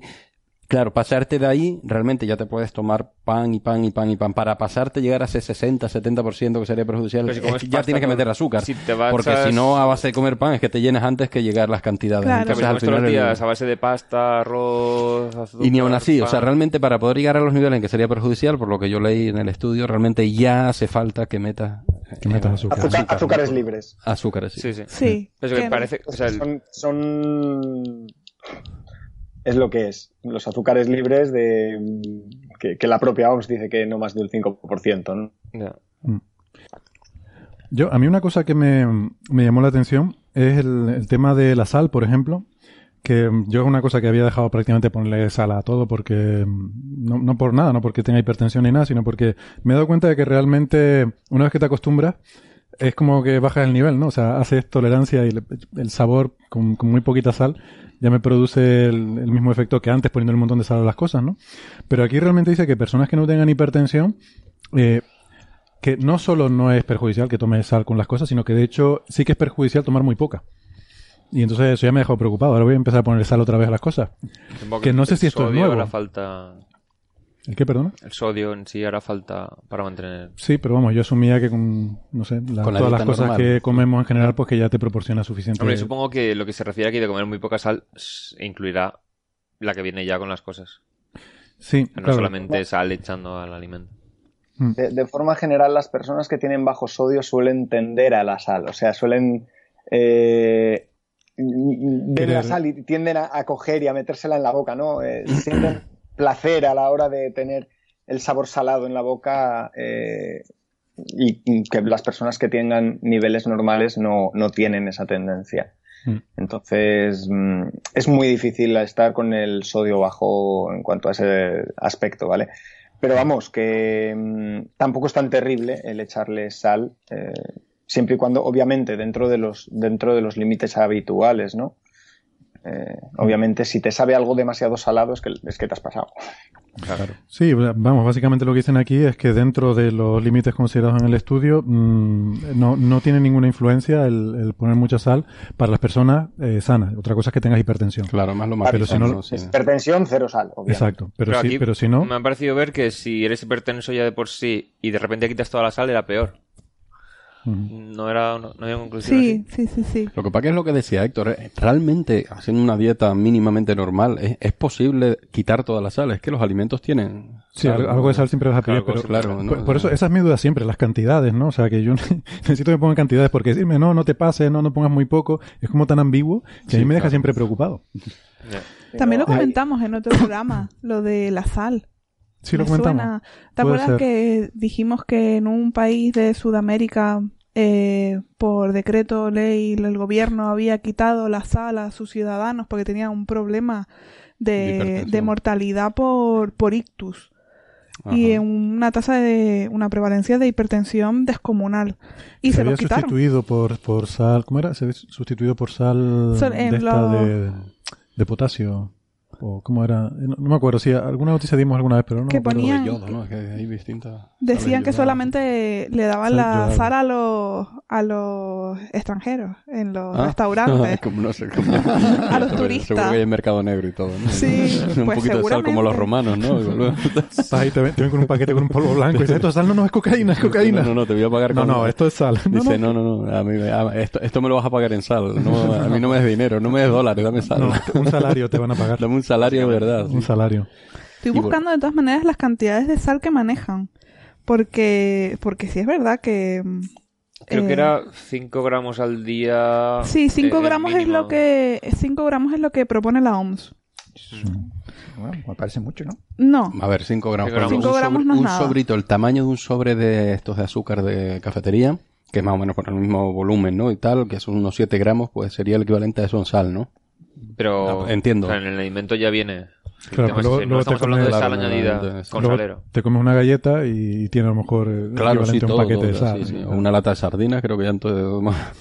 Claro. Vale, vale. Nuestra dieta es bastante más de 5 gramos. Vale, de acuerdo. Y, re- y recuperando un momento, porque me quedé el tema este del azúcar. Sí, o sea que parece que más que la sal es el azúcar, lo que dice el estudio que... Sí, realmente a la sal le da un indulto muy... La sal es un indulto. un tanto sí. sorprendente también, porque yo no me lo esperaba, ¿no? El, el veredicto fuerte es al azúcar.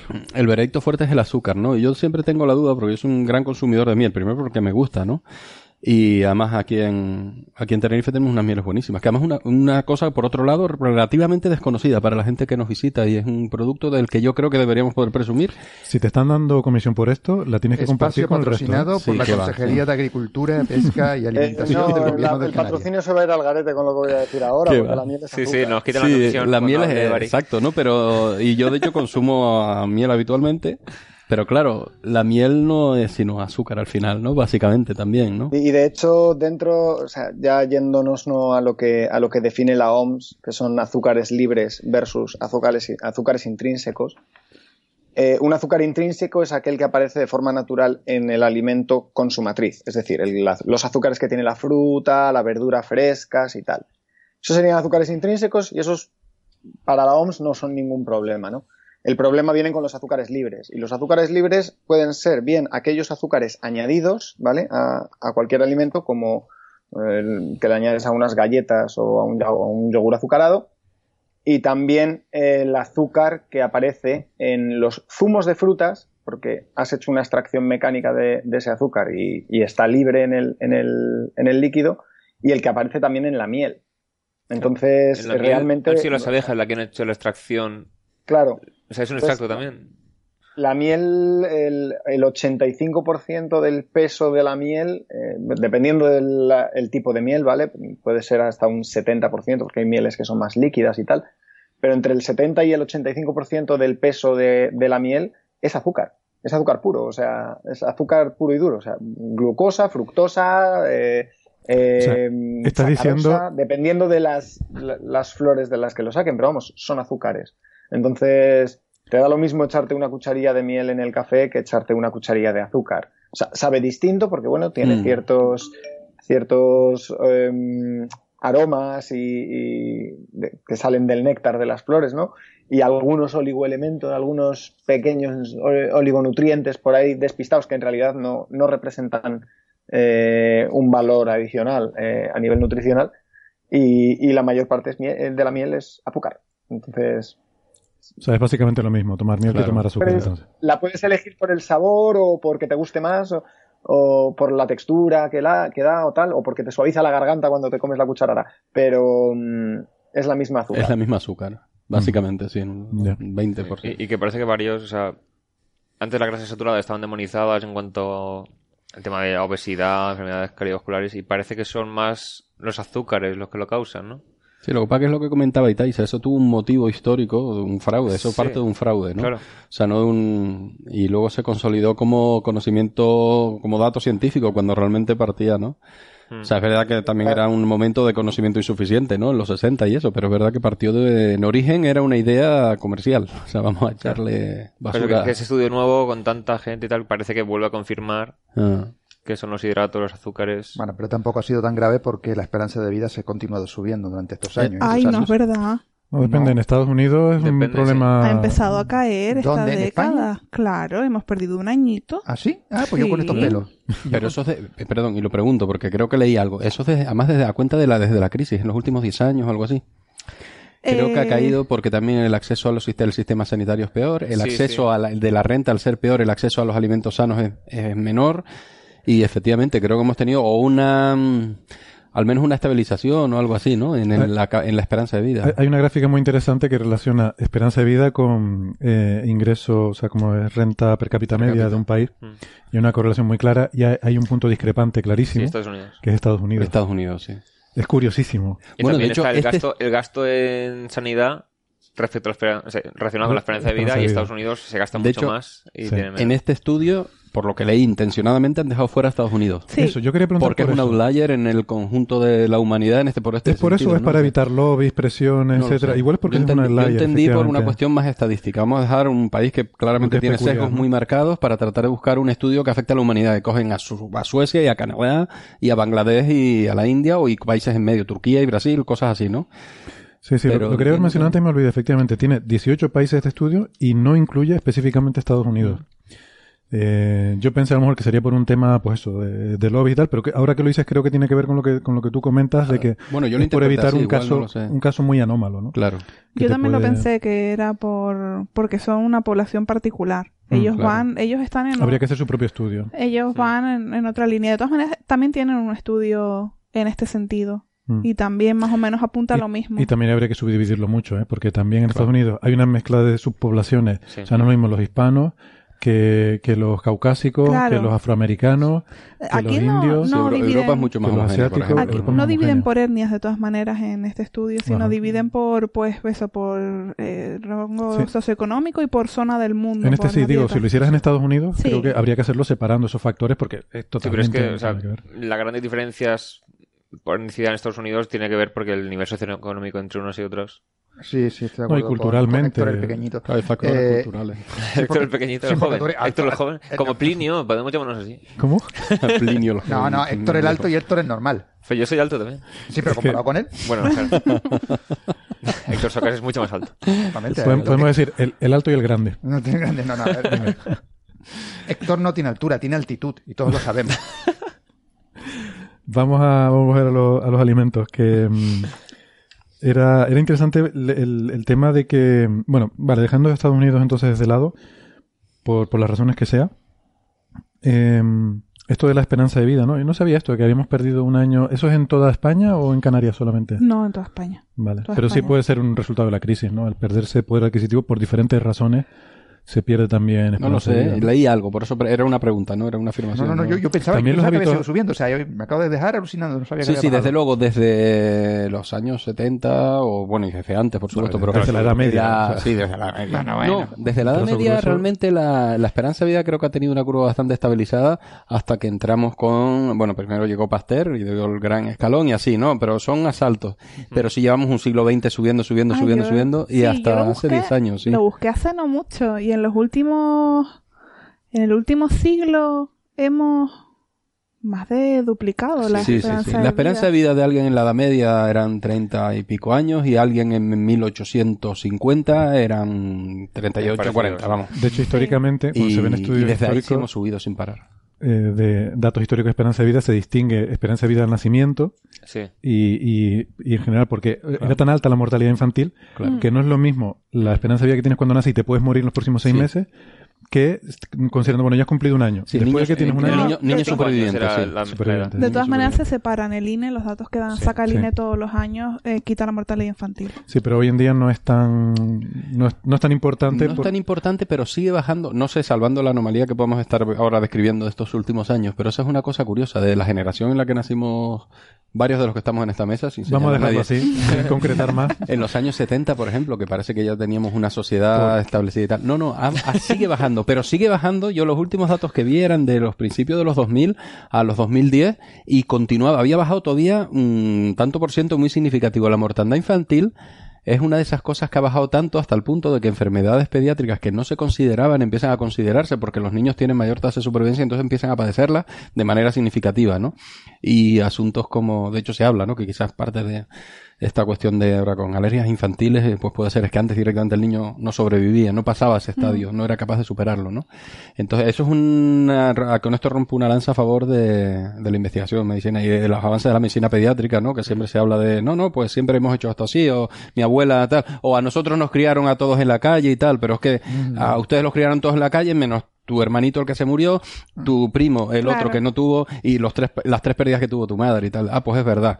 Y ahora no ocurre eso, ¿no? Alguien me dijo el otro día eso, de que antes los niños iban sueltos en los coches y nunca pasaba nada. De- y nunca claro, nada, yo le vamos, dije, digo, nunca le pasó nada como a tus hijos. Como moscas Claro. se morían. Le ¿no? digo, pero por algo están ahora los sistemas de retención infantil y están las leyes tan duras Sí, porque sí, sí. precisamente pasaba muchísimo. Lo que pasa es que, claro, si no pasa en casa no sucede. No, a mí me enferma... superviviente, ¿no? Sí, a a mí me enferma bastante esta idea- idealización un poco del pasado, de si hemos llegado Ay, hasta aquí, claro, nosotros pasa. somos triunfadores en la evolución, no solo de nuestra propia vida, sino más somos los descendientes de triunfadores, ¿no? En esta escala evolutiva, claro, está muy bien, pues hemos llegado hasta aquí, parece que es que algo habremos hecho bien, y es cierto, pero no, no. Nos, en, solo en nuestra generación se morían niños como moscas, muchísimos, y estoy hablando de España, sí. no estoy hablando ya de, de tercer mundo en el Pero sentido es más peyorativo de el la cerebro palabra. es muy ¿no? sabio y todo tiempo pasado fue mejor. Sí. No, no, sí, sí. Bueno, y te Todo- viene uno de Esparta y en mi época los tiramos a los perros. Sí, claro. Y el que sobrevivía Claro, luego hombre. cazaba elefantes con los dientes, Sí, pero el que claro. no. Bueno, Bueno, más cosas. Eh, Yo sigo no sé- sin encontrar las cantidades de sal no que... te déjalo, déjalo, déjalo, eso no Es es igual, esto es una, es una ni Es que tertulia. claro, que, saqué- que lo mire la gente, que lo mire en la, en la referencia. No, ¿sabes lo que Las pasa? piezas de Que- fruta, otra cosa que me llamó la atención, ¿no? Si la cosa está, no, hay que comer cinco piezas de fruta al día. Yo lo confieso aquí que no nos oye nadie. Pero siempre pensaba, pero qué barbaridad, ¿quién se come cinco piezas de fruta al día? Ay, yo me las Yo- como.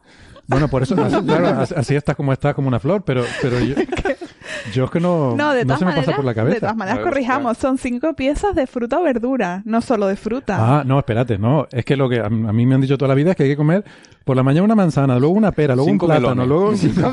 Pero bueno, ¿quién se come esto?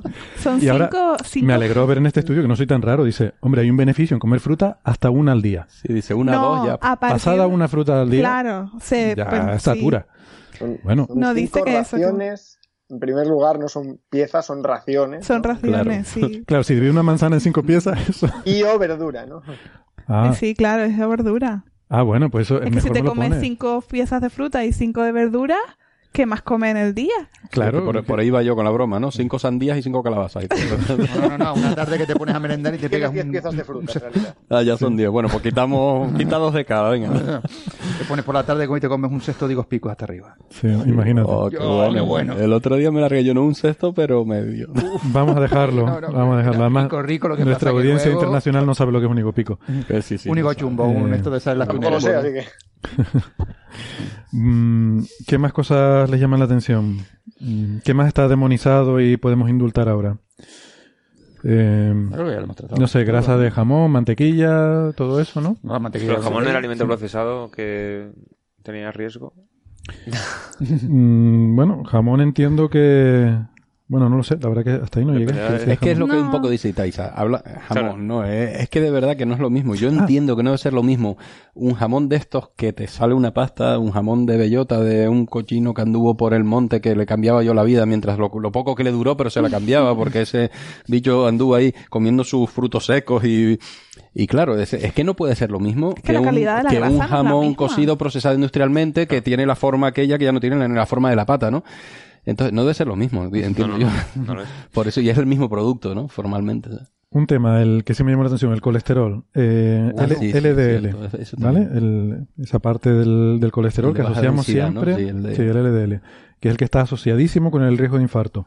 Parece ser que, no, no es que no lo esté, sí que lo está, pero hay un papel clave que juega una proteína que, mm, que se llama, no sé, no sé cómo se dice, APOB. No, sé, ApoB. Ap- ApoB. ApoB. ApoB. Sí. Suena ApoB. apo- ApoBcito. Está la APOA y la APOB. ApoB, ApoB. Bueno. ¿Pues Pues- será? Pues que esta proteína actúa como porque por lo visto el LDL pues de por sí está suelto ahí en la sangre y no, no forma suyo, coágulos ni nada. Eh, se- El problema es que con, con esta proteína lo hace, ¿cómo se dice esto? Condensar, formar eh, agregados y, y es lo que acaba produciendo las obstrucciones. Y entonces dice que la combinación del LDL con esta proteína es lo que es lo que da lugar al riesgo. Y que eh, lo que se observa en el estudio es que los carbohidratos son los que hacen aumentar los niveles de ApoB. Volvemos de nuevo a la, demonización del azúcar, ¿no? Em, o sea que bueno, que, que realmente no es tanto el LDL el que dicta ten- tu sentencia de muerte si lo tienes alto, sino que es más complejo que eso. Y yo no sé en qué análisis de sangre sale el ApoB. Es un análisis específico. No se suele pedir mucho, de hecho se suelen hacer este tipo de análisis en las hipercolesterolemias familiares. Se suelen hacer un análisis genético de mutación de esta proteína porque sí se ha asociado con una mutación genética que promueve los daños cardiovasculares en personas con esa mutación concreta. Pero entonces esta gente que se las pone con medicación porque tiene hi- hiper, hipercolesterolemia, bueno, que tiene el colesterol alto, em, no habría que hacerle este estudio primero. Porque lo mismo dice, oye, tiene el colesterol alto, pero no tienes ApoB de este, con lo cual mm, vive feliz, be happy. depende- O sea, el LDL no era el, el que no se asociaba. LDL es- Sí, pero el sí. LDL, otro comúnmente es el llamado HDL. como colesterol malo, El colesterol Ah, vale. malo de las O sea, analíticas. vale. sí. que de todas maneras no es el único. Dentro de, de las grasas que están circulantes, también tenemos ahí a los triglicéridos, que, bueno, son peores. También tienen, tienen tienen relación muy mala con el, fama, con el ¿eh? riesgo de infarto Sí. los triglicéridos. Sí, tienen sí, muy sí. mala fama los triglicéridos. Sí, eso de hecho, mm, hace, desde hace unos años se utiliza la medida de eh, triglicéridos HDL, el HDL es el colesterol bueno, Mm. como ratio para medir la resistencia de insulina a la diabetes. Entonces estamos utilizando grasas para ver nuestro metabolismo de, del azúcar en sangre, para vean la relación que existe entre ambos parámetros, que no, que no es que la grasa se vaya con la grasa y los azúcares se vayan con el azúcar, Claro. sino que somos un, un mecanismo complejo De que... hecho, ligado a ser una sintetiza- sintetización, ¿no? De los excesos de azúcares y terminas almacenándolos en forma de grasa. Hay un proceso químico ahí, yo no sé muy bien, es que yo tampoco Sí, sé. bueno, en forma de grasa, se- se- no, en, for- No. en forma de glucógeno es como lo, lo almacena. Ah, Que, bueno, eso es... eh, a mí de todas maneras me sorprendió el resultado, ¿eh? Porque el LDL, simplemente por el mecanismo que tiene. Esto es nuevo, ¿no? Yo por lo menos no había oído nunca decir esto. Que, Yo esto que- nunca lo he visto en un estudio. Vale. Y si es verdad que se, siempre se ha asociado con el riesgo de, de infarto, también es verdad que la mayoría de los estudios eh, de clínicos no, pues, no meten la, las apoproteínas eh, dentro de, de, la, de las covariables cuando ajustas, pero igual es a tener en cuenta y no utilizar simplemente pues métodos clínicos. Es verdad que, claro, las las LDLs o cualquier eh, medición lipídica para nosotros es muy fácil, se hace de rutina en todos los hospitales Mm. y que menos que una glucosa, que todos los colesteroles y poco más, y entonces para nosotros es muy fácil manejar esos datos. Y no, yo, la verdad es que nunca, ahora sí que hago memoria, nunca he visto, a menos que sean, pues eso, estudios centrados en, en buscar mecanismos eh, con las apoproteínas. Pero sí que, bueno, igual hay que empezar a tener en cuenta este tipo de, de resultados. Muy bien. Pues, pues nada, ¿quieren comentar algo más sobre esto o vamos pasando de tema? Que llevamos ya un buen ratito y me está dando hambre de tanto hablar de comida. cambia ya, cambia ya. Bueno, eh, no sé, a mí la verdad es que eh, hablar de, de homeopatía me da un poco de pereza, pero, pero creo que debemos, creo que debemos porque es un tema que nunca, nunca hay que dejar de dar la lata con esto y porque además recientemente, eh, creo que fue, cuando fue el, el lunes, 25 de septiembre, con, con motivo del Día Mundial del Farmacéutico, que, que, que gente que nos encanta, nos encantan los farmacéuticos, que nadie piense lo contrario. Gracias. Eh, pero quiero decir, me refiero ahora a la gente que, que se dedica a vender cosas en las farmacias, ¿vale? No, no tanto a Ah, los que entonces no son investigan. los farmacéuticos, a los son los investigan. dependientes de la farmacia. Vale. Bueno, pues el Día Mundial del Farmacéutico, pues entonces enhorabuena, eh, Itaiza, si eso te, te incluye a ti. Yo estaba pensando en, en el, fa- el farmacéutico que, que trabaja en la farmacia, que también entiendo que es farmacéutico, ¿no? ¿O es Tiene que, haber, cosa? tiene que haber un farmacéutico Tiene dentro haber de la farmacia, Vale. pero puede haber siete empleados que serán técnicos de farmacia, auxiliares de farmacia o tu primo. o lo que sea. Vale. Bueno, pues con motivo de esto, pues Qué buen chico. se ha, se ha vuelto a desatar un poco la, la polémica, ¿no? Entre, lo- entre los farmacéuticos, no, perdón, entre los empleados de farmacias buenos y los malos. Am, está por una parte la gente de farmaciencia y, y, y, lo, y, bueno, y la gente que, que son, que son honradas y que se, se ganan la vida, pues, pues eso, ayudando a la gente.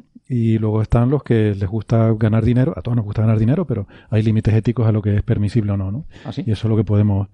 Sí, bueno, te lo explico después. Hay, hay quien dice.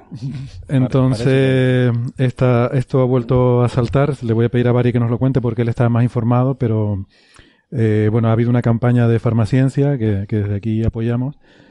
Pues bueno, como, como hacen ellos, ¿no? Con su sentido del humor, ¿no? Eh, Suso Fernández, que es el, el impulsor de esta iniciativa, dice que hay que, hay que usar la ironía para, para combatir la homeopatía, ¿no? Y, y, y él dice que hay que decirle a la gente que esto es un timo, que, que nos están estafando y que es importante que la gente lo sepa, ¿no?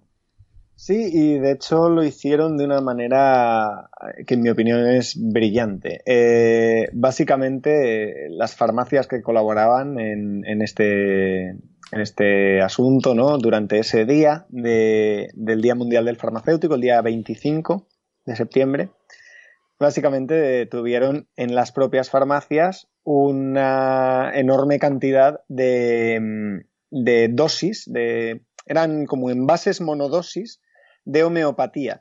Solo que eh, en vez de utilizar la homeopatía de marca, pues eh, Boarón, Gil, eh, DHU, la que sea, era homeopatía genérica. Básicamente eran sobrecitos de azúcar, ¿vale? Sobrecitos de azúcar, como pues sobrecito de azúcar y ahí la gente podía coger su sobrecito de azúcar y llevarse la homeopatía para Yo, casa. yo quiero, quiero aclarar que Barry nos está enseñando. Gratis. Barry nos está enseñando un sobrecito de azúcar, esto de los que se le ponen al café, ¿no? Sí, exacto. Sí que son- Cuando- En la radio no se ve. En la radio no se ve, pero. Lo he agitado claro. para que se oiga. Sí. Ah, sí, sí. Y, y nada, y estaban pues repartiendo azúcar, o sea, literalmente sobrecitos de azúcar, eh, etiquetados con homeopatía genérica, 8 gramos, y pues abajo la página de, de farmaciencia, ¿no? Y adjunto eh, les daban también un papelito pues explicando quiénes eran farmaciencia y un poco pues lo que es la homeopatía y por qué, mm, por qué te están vendiendo homeopatía a 1.250 euros el kilo, que cuestan, la última vez que compré para, para suicidarme, eh, me costó el bote, el bote era de 4 gramos y me costó 5 euros, o sea, literalmente 1.250 euros el kilo, y en el supermercado resulta que está a 80 céntimos. Entonces, mm, incluso si, bueno, pues si el oyente cree en la homeopatía y realmente cree que la homeopatía le hace algo, leñe, pues, pues que se compre la homeopatía en el supermercado que le va a salir más barata, ¿no? Y aquí los de farmaciencia regalaban la homeopatía, o sea, estuvieron regalando esos envases de, de homeopatía genérica. Ya. Bueno, hay que decir que yo, yo creo que todos nuestros oyentes ya saben esto de sobra, ¿no? Pero la, la homeopatía, a veces hay cierta confusión con, con temas de productos naturales y remedios herbales y plantas medicinales. O sea, homeopatía no es eso. Homeopatía es una, una idea que se le ocurrió a un señor en Alemania, en, creo que en el siglo XIX, Sí, hace 200 años. Que en sí no que era- se le ocurrió, mm, no se sabe muy bien por qué, la tontería esta de que lo similar cura lo similar. Se, se tiene, se tiene alguna idea de por qué. Sí. Sí, eh, resulta que el, el señor este descubrió unos escritos de unos médicos que habían estado en, en, en, África y, y que estaban utilizando la, la corteza de la cinchona, la quinina, La quinina. para tratar la malaria. Y él se le ocurrió pues probar a ver qué pasaba si consumía quinina una persona sana, una persona que no tenía malaria. El caso es que le sentó fatal, la quinina le sentó muy muy mal. Y él asoció ese sentirse muy mal, ese malestar, pues una fiebre y tal, varios, varios síntomas, ¿no?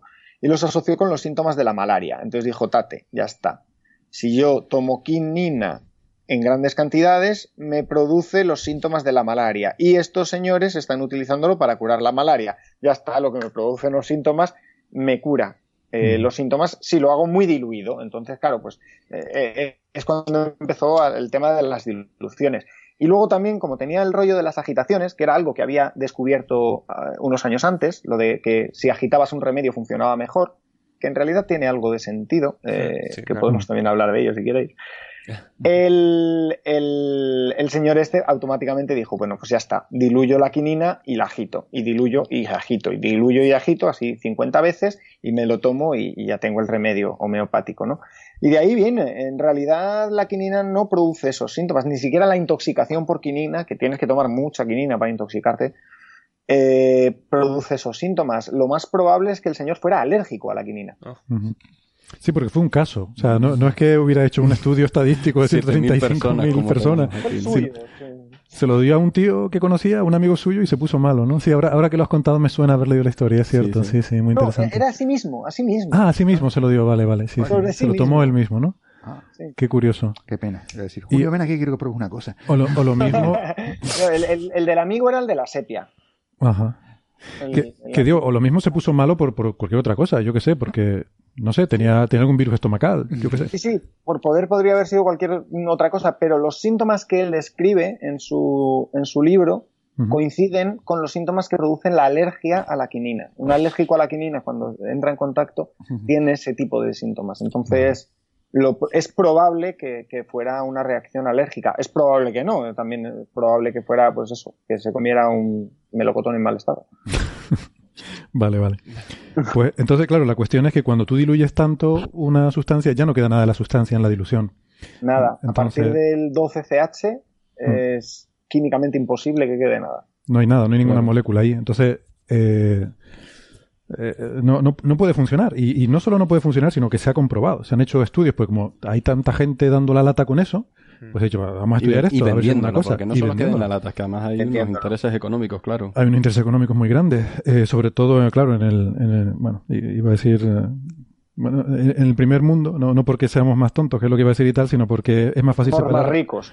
Más ricos, exactamente. ¿no? Eh, bueno, entonces la cuestión es que eso no puede, no puede funcionar, se han hecho estudios y se ha visto que efectivamente no funciona. Sí, No de hecho funciona, hay un montón de estudios que, que, que dicen que funciona, que esta es la paradoja, ¿no? Un poco de- del tema homeopático. Hay muchos estudios que dicen que funcionan. Claro, cuando tú te paras a mirar detenidamente esos estudios y haces un metaanálisis de todos esos estudios, te das cuenta, en primer lugar, de que hay un sesgo de publicación, que se publican todos los positivos, pero no, se- no se publica ninguno negativo. Los, los pocos que se publican negativos son los de más alta calidad, pero aquellos estudios que son de, una calidad relativamente baja, solo hay positivos, no hay ni uno solo negativo. Y eso es muy raro. Eh, claro, la gente no publica, o sea, tú haces un experimento, te sale negativo y no, y no lo publicas. Además, la mayor parte de los estudios positivos resulta que, aparte de ser de baja calidad, están todos en el mismo tipo de revistas, como la revista Homeopathy, por ejemplo. Ya. O sea, en la revista, en la revista Homeopathy se publican estudios en los que se dice que funciona la homeopatía. Sí, sí, Caramba, qué sorprendente. Sí, es fascinante, ¿verdad?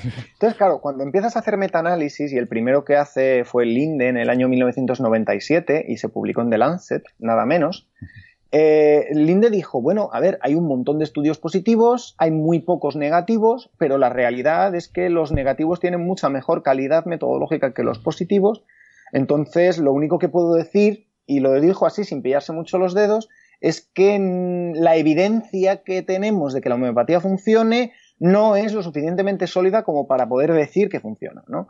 Y a partir de ahí, en 1999, en el año 2000, Kucherat, en el año 2006, en dos- 2005, Shang, que fue el más potente de todos, Shang ya sí que se tiró a la piscina y dijo, mira, hemos recopilado no sé cuántos cientos de estudios, tanto positivos como negativos, hemos cuantificado el sesgo de publicación, ¿vale? Porque algunos serán válidos, porque, bueno, estamos trabajando con un p-valor de 0,05, pues oye, estadísticamente alguno que no debería salir, pues sale por, por, por pura derivación estadística, ¿no? Y, y hicieron una cuantificación de ese sesgo de publicación, de, mira, hay un montón de artículos negativos que no se están publicando, y, y además, pues trazó una relación clarísima de, entre la calidad y, la, y, la, y lo positivo o negativo del, del resultado. Y cuanto más calidad tienen los estudios, menos resultados positivos arrojan, ¿no? Hasta llegar a un cierto punto donde no hay ni un solo estudio de alta calidad que arroje resultados positivos en la homeopatía, ni uno, cero, patatero, redondo. Entonces, las conclusiones de Shang son absolutamente contundentes. Y esto además no solo por cinco eh, metaanálisis, eh, sino por otras seis revisiones sistemáticas de la literatura, eh, nos siguen diciendo exactamente lo mismo, que no. Además de que para mí... mayor efectividad que un placebo. Además de que, bueno, evidentemente eh, volvemos a lo de antes, ¿no? Eh, cuando alguien ya hace el método experimental y vamos a comprobar y hacer el metaestudio de todos los trabajos publicados, etcétera, es cuando ya la- llega la confirmación final, pero es que además una de las cosas que le falla a la homeopatía es que le falla la- una, un sustento científico, un sustento teórico, no me salía la palabra, un sustento teórico, le falta una base, o sea, vamos a asumir que pudiera funcionar. ¿Cómo está funcionando esto, no? Bueno, podría ser el caso paradigmático en el que un observable requiere una teoría que la explique, y eso ha pasado muchas veces en la historia, pero es un problema, es un problema que no me sepas explicar por qué funciona. De hecho, con lo que sabemos no debería funcionar, o sea, es al revés. La teoría me dice que no debería funcionar, y luego cuando lo mido va y no funciona, ¿no? Entonces, eh, eh, tiene es una... blanco en botella, o sea, Eh, es claro, que- es que tiene el una- cómo- las dos patas cojas, ¿no? ¿Cómo, perdona? ¿Cómo funciona? Hahnemann pensaba que era algo así como que el espíritu de la planta salía al agua, pero Sí, claro, la memoria del agua, ¿no? Se ha hablado, No, no, pero ese después, mecanismo no basta con inventarlo. No, no, la memoria del agua es muy, de- muy, muy moderna. Ah, eso es más eso es Sí, sí, sí, posterior. eso es Eso es casi... 80. Pero antes, eh, él, él hablaba de la- del espíritu de, de la planta, ¿no? Ajá. El espíritu cu- curativo de la planta, que la planta te produce unos síntomas, entonces si tú diluyes mucho, de, de hecho, aunque Abogado todavía no había calculado su, Su famosa constante, el, eh, se sabía que la materia tenía una cantidad finita, de, de- que había una cantidad a partir de la cual eh, te quedabas sin nada, ¿no? Y, y Hahnemann adrede superaba esa, canti- esa cantidad que decía, bueno, pues vamos a ponernos que sea muy, muy, muy grande. Bueno, pues si lo diluyo 30 veces, ya seguro que no queda nada. Y era, eh, o sea, él lo hacía adrede, eliminando toda la materia para que solo quedara el espíritu. Y que la materia, que era lo que hacía daño de la planta, que era lo que causaba los síntomas, No no, estuviera est- no estuviera, y solo estuviera el espíritu de la planta. Ah. Claro, eso a día de hoy no tiene ningún sentido. Y Benveniste en los años 80 se le ocurrió el tema de la memoria del agua, ¿no? Eh, Sí, Jacques pero eso es como una justificación, ¿no? Claro. Sí, fue Claro. Mm. Es una doc, es una, una hipótesis ad hoc para, para intentar mm, explicar algo que re- de hecho ni siquiera funciona, ¿no? Y, y a Benveniste se le llegó a ir tanto la olla que, que terminó diciendo que, que incluso la memoria se podía transportar por correo electrónico, ¿vale? Sí, la sí, memoria sí, sí. del agua. Sí. Eh, y bueno, todo el rollo de Benveniste publicando eh, el artículo, famosísimo artículo de Nature de, de, mm, de la memoria del agua, y John Maddox diciendo qué cojones está pasando aquí, esto viola las normas de la, de la física, vamos a repetir el experimento. Y se fue a donde el laboratorio de Benveniste, y resulta que es que Benveniste no había usado un doble ciego.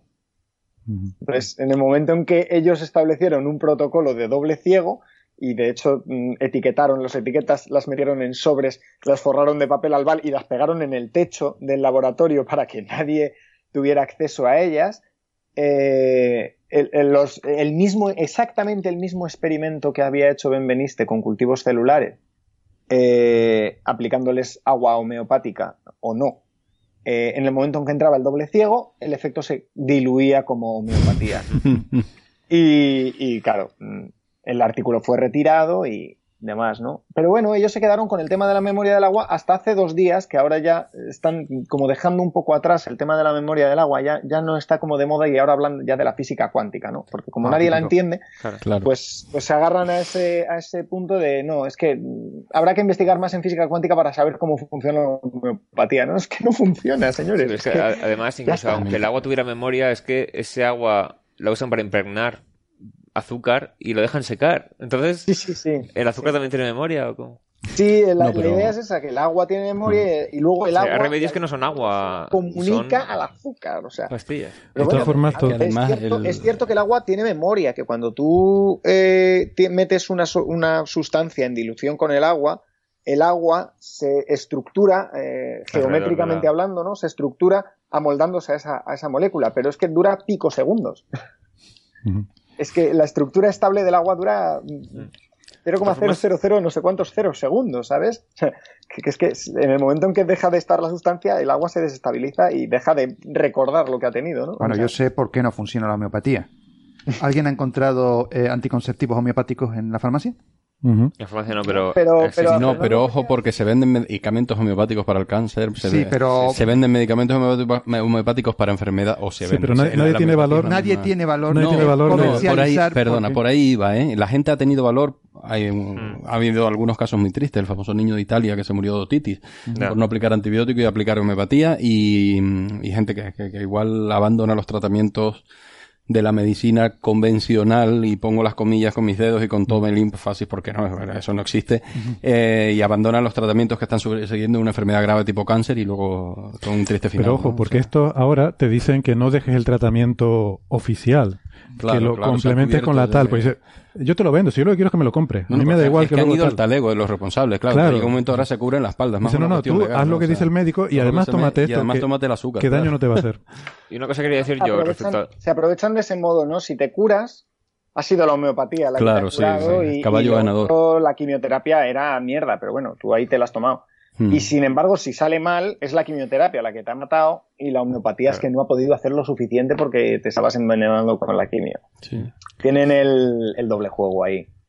Yo quiero comentar una cosa respecto a la venta de homeopatía y tal, y es que el- la presión para favorecer la homeopatía es tal que la normativa europea para actualizar un medicamento tiene un apartado exclusivo Mm. de que si ese medicamento es homeopático, solo tiene que demostrar que no es Es algo perjudicial. que no es perjudicial, pero no tiene que demostrar que sí que funciona. La eficacia, no la O tiene. sea, no tiene que demostrar la eficacia para lo que se supone No. que sirve. Pero es que además, a pesar de que para autorizarlo como medicamento, siendo homeopático, no tiene que demostrar su eficacia, eh, teniendo eso en cuenta, en España solo se autorizaron 12 medicamentos y casi todos de la misma marca. Cinco. No, no, creo que se autorizaron 12 y luego de esos 12 se les quitó la autorización a 7 o así. Siete de ellos. Entonces, Se tiró la autorización a siete porque eran todos lo mismo. Sí, básicamente, pero dices, adem- o sea, No. a pesar de tener la normativa específica que solo tiene que demostrar que no son perjudiciales, solo hay cinco autorizados en este momento en España, pasando por esa normativa, Tan laxa. y además son cinco que apenas se venden en ningún lado. No se venden, no están a la venta. O sea, todos los que están vendiendo en farmacias no están autorizados para son, su venta. Son cinco, cinco diluciones distintas de licopodio. El licopodium Es, un, es un helecho, ¿vale? Y ellos cogen el helecho, lo diluyen, hacen sus pócimas mágicas. Claro. Y, y son cinco diluciones, pero es que originalmente metieron 12 diluciones de licopodio. Y luego dije, dijeron, bueno, aquí estamos colgándonos un poco, ¿no? Porque Mm. 6CH, 8CH, 12CH, 15CH, 20CH, 30CH, 200CH, 200CH, no sé cuántos CH, Ya. como vamos a... Entonces dejaron cinco que estaban más o menos separadas entre sí, ¿no? Porque decían que, pues eso, que entre el 12 y el 15 eh, no va a haber gran diferencia. Entonces lo dejamos como... la deja- dejamos la 15 y quitamos la 12, ¿sabes? Sí, pero eso, que, que el Y- hecho de que se venda en farmacias, la gente Nada. lo ve y dice esto, si se vende en farmacias es porque tiene una autorización para Sí. venderse así, y no la tiene, y eso la gente no lo sabe. Es uno de los aspectos más delicados. Es lo más uno de los importante. aspectos Esto- estos se quejan, eh, yo, yo es que no lo sabía, Sí. pero es que tienen un morro que se lo pisan. Resulta que en el colegio oficial Ah, de, de de- farmacéuticos. de farmacéuticos hay lo que llaman vocales de, lo estoy buscando para no para decirlo correctamente, ¿no? Em, Medicinas alternativas y complementarias, exactamente, que los llaman. sí. Y, y entonces, pues, esta gente eh, también se queja, o sea, en vez de estarse callados, meterse bajo una piedra, ¿no? Sí. Eh, ruborizados y avergonzados por lo que hacen y decir, bueno, a ver si consigo seguir aquí colando mi negocio y seguir ganando dinero. No, no, encima, ¿sabes? Salen desafiantes y se quejan de la campaña de presión que hay contra ellos y que dicen que lo que hay es que dejar a la gente que sea libre para elegir lo que quiere hacer con su dinero. Que si me lo quieren regalar a mí, que me lo regalen, ¿no? Y digo yo, me parece bien, pero informa a la gente y dile, esto no, sirve para nada. estafa, Claro. que no es un mercado, no es una libre Te competencia. llega, te llega el farmacéutico y te responde, y yo tengo que ser libre, eh, yo como farmacéutico, y, y puedo citar literalmente, eh, como farmacéutico exijo que se me respete mi derecho a vender y recomendar homeopatía a los pacientes. Sí, sí. No, pero como farmacéutico no, como empresario. No Claro. como farmacéutico, como farmacéutico tú tienes él- un él- deber él con la dice- él te sociedad. dice como farmacéutico. Él lo dice. Claro, claro. dices, bueno, y como, mm, no sé, Pero te voy a, te voy a decir una cosa. contesté yo a uno, como, como arquitecto tengo derecho a recomendar eh, caramelo y chocolate como materiales de construcción, ¿no? Para los clientes. Pero, pero fíjate una cosa, o sea, yo no sé si una, no sé si un arquitecto ha ido a la cárcel por recomendar chocolate como material de construcción, pero yo voy a poner otro paralelismo. Un eh, señor que trabaja en un banco y tiene una formación financiera en productos financieros y académicos y le viene un cliente con dinero que no sabe dónde invertir. Y dice, mira, aquí tengo unas preferentes, que esta es una opción estupenda. Exacto. ¿Vale? Muy buen ejemplo. Y este señor viene, se pone en manos del profesional que sabe y confía en él que le va a proponer un producto financiero.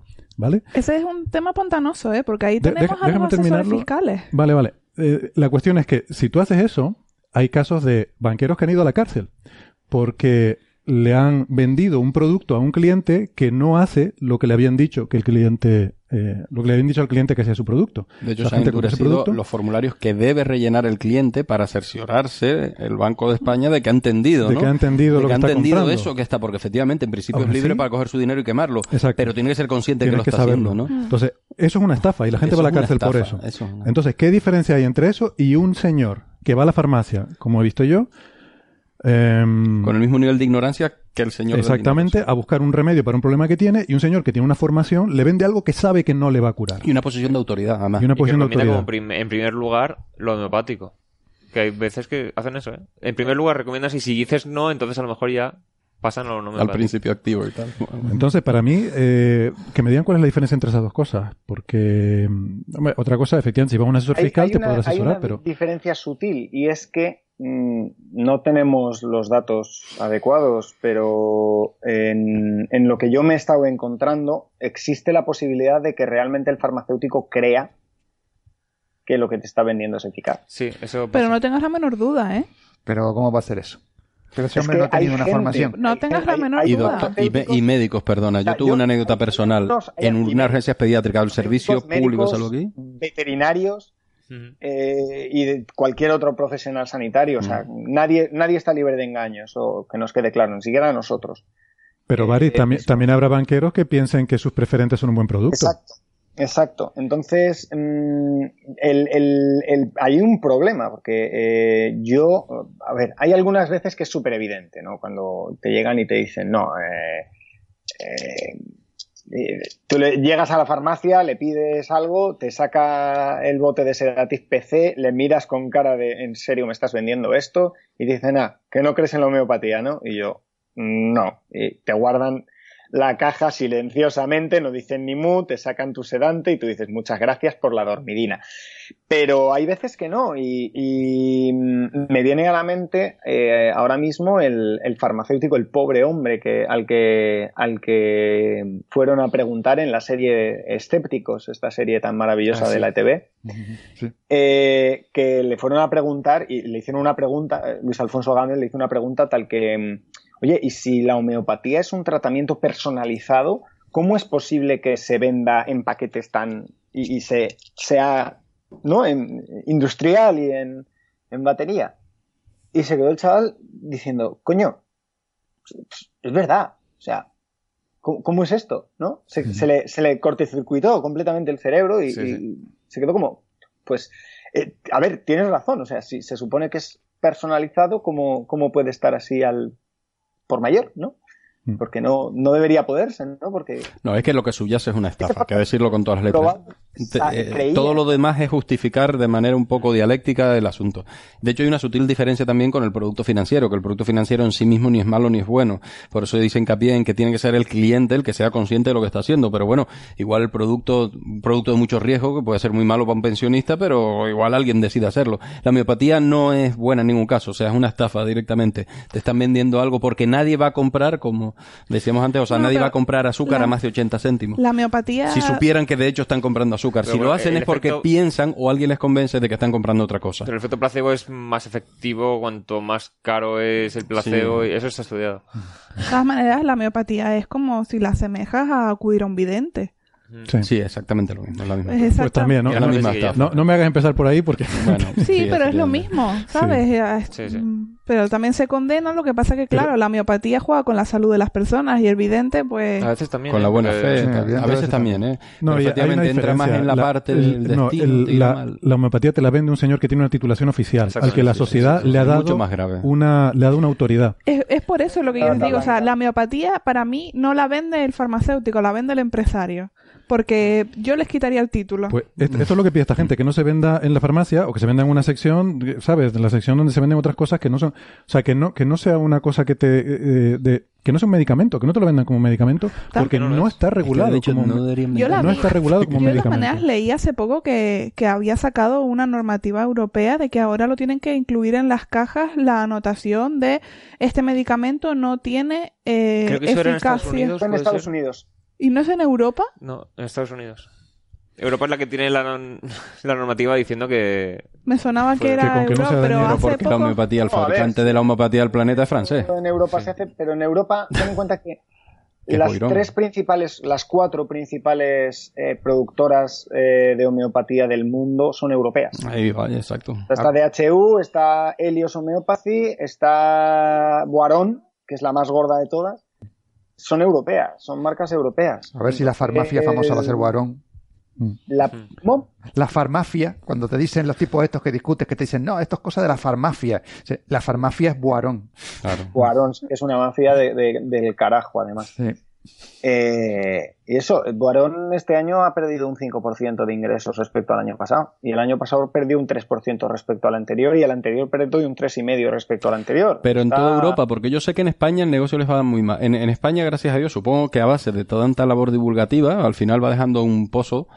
Y sé que la homeopatía va en retroceso y además, Franco, no solo a nivel dos décimas, sino creo que van perdiendo un 10% cada año o algo así. O sea, el nivel de ventas, bueno, en, en España no, No tiene, desde luego, el volumen de negocio que ellos hubieran esperado. Pero no sé si a nivel del resto de Europa no estoy seguro de que hayan... También van perdiendo lentamente mercado. Sí, han perdido, este año han perdido casi un 5% de ingresos.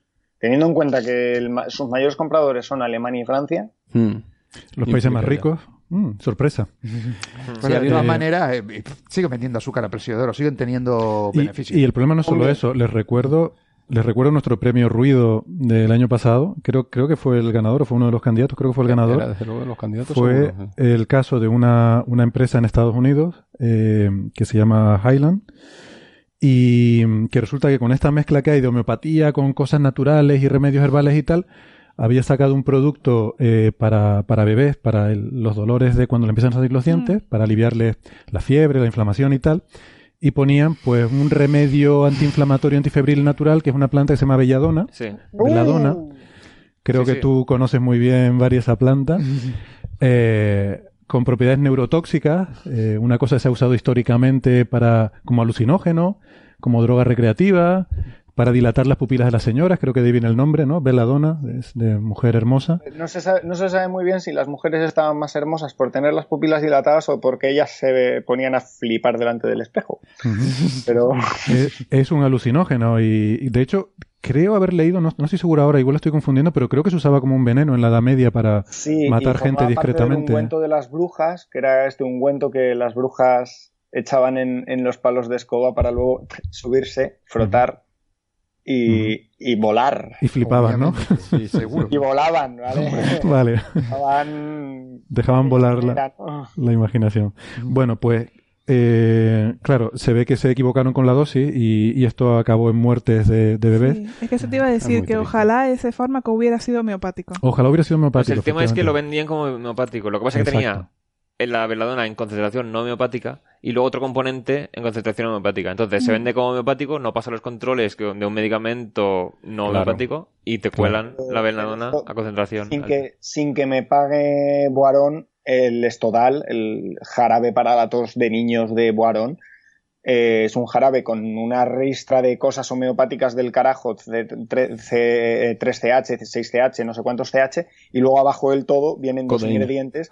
Viene uno en tintura madre, que eso no es homeopatía, es tintura madre. La tintura madre es lo que los homeópatas llaman al extracto hidroalcohólico de toda la vida, ¿vale? Al botecito este de extracto que te compras en la farmacia, que lo tienes que usar en gotas, pues ese. Y, y, el, y, y los otros dos eran directamente el, el extracto de el extra- extracto eh, infusionado, ¿no? De dos plantas. O sea, que es que era, era un jarabe de verdad. Era un, Claro. es, es, es un jarabe, es, eso tiene principios activos medibles Claro. y eficaces. Eso lo que luego le ponen la ristra por encima de, de mierda homeopática, de, tantos, de tantas gotas de drosera 3CH, y ya te lo venden como medicamento homeopático. Eso se usa mucho. que le ponen- lo he visto- yo en varios medicamentos. Ponen un principio activo natural, pero claro, que sea natural no anula que tenga un principio activo. Exacto. Y lo Claro, había pone, gente- y después te ponen todo lo demás, con lo que favoreces la imagen de que la homeopatía te ha curado, porque eso de hecho te ha curado el principio con el activo, ¿no? Traumil, que es una, una pomada de la marca Hill, que, que también la venden como producto homeopático y tiene aceite de árnica. Y Ah, Sí, el, aceite de, el- pues, el aceite de árnica es un clásico, le ponen... el aceite de árnica es, es, an- es antiinflamatorio. O sea, Claro, pero lo árnica estás montana vendiendo tiene sin propiedades autorización. antiinflamatorias reales. Es que ese es el tema. Es lo que que decía está Héctor. vendiendo cosas con efecto farmacológico real sin haber pasado control que tendrían que haber pasado. Y a eso es lo que yo iba con esto de Highland, ¿no? Que además he estado siguiendo, he estado siguiendo estos días la noticia a ver cómo quedó aquello. eh, y se ha, bueno, se ha completado la investigación de la N, de la FDA, que es la, la Agencia Sí. del Medicamento en Estados Unidos. Sí.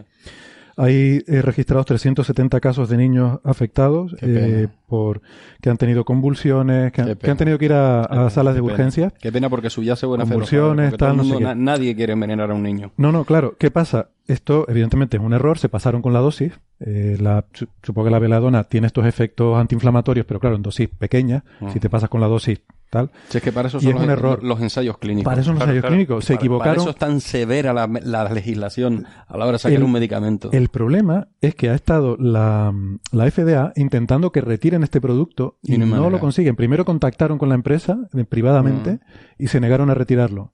Highland y su empresa matriz que se llama Standard Homeopathic Company es la, la empresa matriz que tiene esta y, otra, y otras empresas de, de homeopatía. Y luego públicamente diciendo que hacen llamamientos a tal. Pero no pueden retirárselo porque no es un medicamento. Claro. Entonces Pero, la espérate. FDA no tiene autoridad para retirar eso. Pero si está, está indicado para niños, que le están saliendo los dientes, se lo pones a niños que le están saliendo los dientes, a los niños le- le- en el peor de los casos se te mueren, No es un medicamento. pero aunque no sea un medicamento, es una cosa que está ahí, yo no es sé, un vamos, tóxico. es algo tóxico, o sea, aunque no sea la, la esa- seguro que tiene que haber vamos a alguna ver, manera el de retirar whisky, eso. si se lo das a un niño, también es tóxico. Pero el pero whisky no pone para, pero el whisky no pone de 0 a 5 años. Claro, yo no sé, habrán cambiado el etiquetado, de- no sé lo que habrán hecho. Claro, se la habrán cuestión cubierto, es que pero esa es la clave, la FDA digamos, no tiene autoridad. Las flores de Bach, ¿Perdona qué? que hay un montón de trampas y si no mira las flores de Bach. Sí. Las flores de Bach es whisky. O sea, no es whisky, perdón, es brandy. Uy, Brandy, brandy puro y duro, brandy. Ya. Pues- pues Brandy con gotas de agua. Ujú. Qué- Bueno, pues venga, vamos a, vamos a ir dando este tema. una Nada. tengo una, una última Sí. pregunta. Eh, los medicamentos homeopáticos estos que están eh, permitidos en Por no los España. llaméis medicamentos. Bueno, No perdón, perdón, tiene, ¿no? usted, tiene usted razón, tiene usted toda la razón del mundo. Esos mejunjes homeopáticos que básicamente son agua y azúcar que están permitidos en España, que son extractos de una especie de, ¿cómo se dice esto? Era un, un helecho. De hecho, Sí. ¿Qué se supone que deberían curar? Todo. pues no lo sé, pero te lo busco. Porque me llamó la atención, dice, ¿qué te puedes, tú te comes un helecho y qué, qué- Cosas que produzcan los mismos síntomas que No, pues un- además sí, sí. le meten el helecho para quitárselo después, o sea que es la base, ¿no? Del, No, de sí, la sí, sí, metodología, pero- con lo que da igual que le metan el hecho como le ponían, de hecho el famo- los famosos suicidios, ¿no? Que antes estaban, ¿no? Los esos de homeopático sí, con homeopáticos cianuro, cianuro en disolución homeopática y tal, claro, como se lo estás quitando. Pero bueno, pues- pero vamos a ver, o sea, vamos a ver, yo me como un helecho y qué efectos secundarios me da. Bueno, o sea, si tú de tomas un helecho, mejor- igual te puede dar cualquier cosa, Pero pero, si lo- si Depende- te lo tomas homeopáticamente, Depende del helecho. Depende del helecho. Hay, hay helechos que son tóxicos. Ah, bueno, vale. En este caso, en este caso hablamos de licopodio. Entonces, la persona licopodio suele tener una imagen extrovertida, cordial y vali- Bueno, aquí te están describiendo cómo sería la persona que, que debe tomar el licopodio, ¿vale? Porque no cuantas hacen eso, ¿vale? Depende del tipo de persona, te recomiendan un- un- una planta u otra para los mismos síntomas. Sí, y luego te lo venden eh, de manera industrializada, como, ah, esto es personalizado, pero cómprate el paquetito que le hemos hecho para 40 millones de Es personas. una distintas. estafa, es una estafa. Es que no hay otra palabra para definirlo. Es Bueno, pues una mira, eh, sirve para el vértigo, para las digestiones con grandes flatulencias, para las ¿Oh? anginas, la otitis, el dolor de muelas, los dientes flojos, la piorrea, los dolores de cabeza, normalmente los del lado derecho. Eh, en las menstruaciones, los dolores ováricos del ovario derecho. Ah, Eh, los picodes crónicos en diversas localizaciones, preferentemente en el lado derecho del cuerpo. ah, La piel seca y arrugada, la caída del cabello con en- encanecimiento prematuro, la caspa, la psoriasis, problemas de hígado y de bilis, cólicos hepáticos, manchas amarillas o marrones en el pecho, especialmente en el lado derecho, miedo a los lugares cerrados y a estar solo, tics en la cara, cálculos renales con orina de color ¿eh? rojo oscuro, varices en la pierna derecha e impotencia en el hombre. Vaya. En la parte derecha. de- la parte derecha. Héctor, eh, No sé. vale, damos de jato. Yo qué sé. Entonces no hace falta casi autorizar más, ¿no? Con esto ya curar la mitad. Claro, eso estaba pensando yo. Con cinco le sobran. Otro, Sí, otro, con otro esto igual ya para, está, ¿eh? otro para el lado izquierdo y ya Ya tiene. está, uno para el lado izquierdo y uno... Sirve para unas cosas o para no es que no es que la misma no es que el mismo bote te sirva para todo. Ah. Ah, ¿Vale? Es que si tienes cólicos, tienes eh, impotencia y tienes varices en la pierna derecha, pues para los cólicos te cogen el 5CH, para las varices el 9CH Buah. y para la mierda de la pierna pues eh, un 30CH. Entonces te tienes que tomar tres bolitas. Tienes que ir al super- a la farmacia a comprarte los tres azúcares distintos. Ah, Claro, eso, eso funciona mejor así. Jopeline. Yo quería hacer una última nota, si vamos a dejarlo ya, sí. sobre esto de que me llamó antes la atención, sobre las explicaciones estas basadas que están muy de moda en la física cuántica y en la mecánica Mm. cuántica, ¿no? Como si fuera algo misterioso, porque realmente es algo que no está muy así en la cultura popular, ¿no? Y como si no se conociera, como si no estuviera establecido, o sea, como si fuera algo, un cajón desastre donde pudiera caber cualquier explicación. Y lo escucho ahora en un montón Sí, de sí. pseudociencias Sí. de estas. No, no, es que la explicación realmente no la entendemos porque es mecánica cuántica, pero la mecánica cuántica, o sea, se conoce, se sabe cómo funciona, está establecida y fue un paso de la física y lo que hablamos antes, ¿no? Las estrellas de neutrones se sabe cómo funciona por, por retomar el tema que teníamos al principio, como solo, solo como un ejemplo, ¿no? Mm. Porque conocemos perfectamente cómo funciona la mecánica cuántica. Bueno, o sea, es eso que que es- está muy complicado el tema porque es... Bueno, las estrellas de neutrones y más de cosas, materia Tenía que meter la pullita. No, no, es más que complicado investigaciones porque de neutrones, no... porque no se entiende en esa aglomeración de neutrones Sí. cómo funciona Es más cosa. complicado porque las estrellas de neutrones no Materia tenemos acceso, son claro, objetos tan lejanos. Pero podemos, pero bueno, la explicación básica, ¿no? Es la, está basada fundamental en la mecánica cuántica. Y sí conocemos cómo funciona la mecánica cuántica. Otra cosa es que sean conocimientos que no estén en el público general. A ver, pero es que esto algo parecido sucedió durante el siglo. XIX con la electricidad. Que usaban Claro, la electricidad para algo- curarlo algo todo. parecido. Antes, ¿no? antes era magnético. Antes era sanación magnética. Sí, sí, Claro, todo es magnético, magnético. porque parece que es algo que no entendemos. cosas. Pero las Sí. cosas sí se entienden, ¿no? O sea que... Sí, sí. De Eh, todas bueno, maneras, una duda. ¿Sabemos eh, cuánto llegó a las farmacias la campaña de farmaciencia? no lo sé. No lo sé. Mm, la verdad es que no tengo ni idea. Eh, sería lo único que sé es que ha habido, a raíz de la campaña de. en- entre las dos campañas, ¿vale? La primera que hubo el Día Mundial, que no, eh, de la homeopatía, porque no existe, porque no está reconocido en ningún lado. Y en la segunda de, de este lunes del Día Mundial del Farmacéutico, eh, sí que sé que ha habido bastantes farmacias que se han, que se han como sumado, ¿no? Al- a partir de todo ese ruido que se ha hecho con la homeopatía gratis, carteles de homeopatía gratis en las, en las fuentes eh, de las ciudades y la homeopatía genérica de, este lunes, ha habido bastantes farmacias que se han añadido, que no conocían farmaciencia y se han sumado. De todos modos, eh, para eso yo recomendaría, y a lo mejor se puede plantear para, para otro coffee break en, en el futuro, o hablar con Suso Fernández Mm. de, de la Farmacia Rialto de Madrid, o hablar con, con, con Noah, con Noah, ah, el apellido, se me, se me ha ido el apellido. Bueno, no importa, Bueno. buscamos en Twitter. Pero mm, sí, sí, Noah verdad Rey, que- Noah Rey. Y fíjate, incluso lo pensé en haber llamado a, a Suso Fernández para este programa, pero ya era un poco tarde y era, era precipitado y dije, bueno, eh, eh, no importa, lo, lo comentamos aquí. Mm. Bueno, mm, pues, pues nada, eh, quería también rápidamente y brevemente hablar de un tema también relacionado con pseudociencia, que no tiene nada que ver, pero, pero es también lo mismo, de hablar de cosas que se engaña a la gente y tal. Eh, y esto sí es un poco, bueno, es un poco más serio porque vamos a, a hablar de, de desastres naturales y catástrofes que están teniendo lugar estos Oh. días. Hablamos hace dos episodios de la paranoia de las tormentas solares y los terremotos en México. Creo que eso lo, lo dejamos bastante claro. Ahora están surgiendo también a cuenta de, eh, bueno, sobre todo de Puerto Rico, ¿no? Y del huracán que ha, que ha arrasado ese país. Eh, por cierto, como decíamos en redes No, sociales, país, ¿no? pues... Es una colonia bueno, de Estados Unidos. sí. bueno, país es un término... Uf, lo que ha dicho. No es una colonia, Pero- es un territorio asociado. Sí, terri- sí, pero eso que... Territorio asociado. Sí, sí. Y- Cuatro millones de estadounidenses ahí viviendo. Sí, país en el sentido laxo de, de la palabra, ¿no? Sí. Aquí en España tenemos mucha experiencia en usar la palabra país en sentido muy genérico. Voy a hacer como que no he oído nada. Bueno, entonces, eh, ha- se ha hablado mucho de una, una paranoia que, que circulaba desde hace décadas, ¿no? Eh, sobre la naturaleza antropogénica de los huracanes, eh, que son un arma de la CIA que yo no sé por qué se emperra en machacar Puerto Rico, Florida, México, Nueva Orleans, Nueva Orleans. Bueno, eh, pudiendo, yo que sé, atacar Corea del Norte, la Unión Soviética en su momento, cuando, pero, pero no, eso como No, que no, no. hombre, no, no, mucho mejor. Entonces, claro, además eh, eh, nos han estado mandando por ahí Hawái gente también, con que los- Hawái. Se los compran todos. Sí. Nos están mandando un vídeo eh, de Michio Kaku, ese gran divulgador, en el que sale en... eh, bueno, Bernabé expresa sus reticencias. A, a mí me cae muy bien, la verdad. Sí que es cierto que es más divulgador casi de ciencia ficción que de, que de ciencia real, ¿no? Pero El tipo a veces de divulgar ciencia. extrapola un poco, ¿no? La... Pero bueno, eh, eso hace que sea muy popular, que venda mucho y tal. Bueno, da igual, lo que sea. No Eh, es todo lo... ¿Cómo se dice? La... De todas formas, eh, tiene también divulgación seria muy interesante. ¿eh? Tiene un libro de física de partículas que he Ah, ojeado no, no, por encima no, y pero tengo muchas hora- ganas de... Pero a la hora de ponerse en plan a divulgar y cuando sale por la tele, pues acaba hablando de cosas. Sí, bueno, si lo llaman para la tele no es para hablar de física de partículas, evidentemente, ¿no? Sí, Entonces pero- lo llaman pero- pero- para hablar de armas de la CIA que generan huracanes. Sí, pero Carl Sagan no, tú lo llamabas para eso. Tú- para- no importa para lo que llamaras a Carl Sagan, que el tipo, toda la, la- Ay, ¿con ¿cuál es la palabra que se me va? Vale, lo, lo que pasa es que está muerto. Entonces, Ya, bueno, sí, en algún no- momento tendremos que aceptar y, y superar que Hombre, puedes llamar a, a- a- que tampoco me gusta mucho, pero bueno. sí, a Degrasse Tyson, a Degrasse Brian Tyson. Cox, ahí, sí, a toda la, en fin, todo el grupito este. Llamar.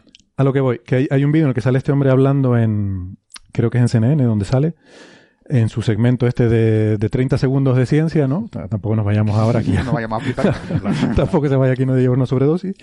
Y entonces era para preguntarle sobre unos experimentos que están haciendo para hacer llover utilizando unos láseres superpotentes. Y el tío contaba que sí. Entonces, claro, esto te lo venden como que Estados Unidos confiesa que tiene un arma que puede controlar el clima. Entonces, yo- Supuestamente. supuestamente. Entonces, yo quiero poner eso en contexto. en el vídeo, ¿no? Sí, todo el rato es lo mismo. Quiero ponerlo en contexto. O sea, de lo que está hablando Michio Kaku es de un experimento en un laboratorio con un láser superpotente Mm. para hacer que una humedad que está en el aire condense en, en 10 centímetros ahí en un laboratorio. ¿Vale? O sea, la diferencia entre una cajita de plástico de 10 centímetros en un laboratorio y un huracán es que uno mide 500 kilómetros y es gigantesco y es enorme y el otro es una cajita de plástico. Tú No, y sabes además la es para- energía que tiene un huracán. Además es para Sí, hacer sí. llover, esos experimentos. ¿Lo tienes ahí? Vale. Esos experimentos son para Eso hacer iba. llover, ni siquiera para generar huracanes. Son para hacer y llover. que yo sepa, y no he profundizado en el tema porque ya no, no mire más, pero de hecho, bueno, no lo sé, es que me parece. Pero que yo sepa, sí es verdad que hay cierto interés en, generar eso porque tendría utilidad, por ejemplo, desde el punto de vista de la agricultura. Tú, hacer llover Hay localmente, pero no han tenido ningún éxito, solamente. Yo tenía sí, un, sí. un amigo cuando estaba en Estados Unidos que trabajaba, como yo- donde yo trabajaba era un centro de física atmosférica, tenían un proyecto que se iban a Ajá. Oriente Medio, pagado por, eh, por la gente de Emi- Emiratos Árabes, donde con una iban con avionetas y, y soltaban un polvillo salino plata, que actuaba, sí. Uh, chemtrails. Sí, claro, pero, pero justo al No, contrario, ¿no? el- No, no, buscando aglutinar, ¿no? Se supone los chemtrails es para que no llueva, ¿no? Esto No, es- los chemtrails es para cualquier cosa. Para. Cualquier cosa, Para para lo que tú quieras. para que Para lo que tú O quieras. para controlar la mente. Sí, para controlar la mente, efectivamente. También, ¿eh? Esto lo que se trata es de esparcir un, un polvillo, lo que sea, en realidad, que actúa como núcleo de condensación para que condense se- el agua y, y llueva. Porque a veces hay... Pero claro, tiene que haber nubes. Tiene que haber, Tiene que haber nubes agua. Y, y además las condiciones que se dan en la troposfera, claro, los cambios de... pre- Es que es muy... Para que llueva no solamente hace falta condensar el agua, que eso lo haces en un laboratorio, es complicado. Se dan una serie de condiciones.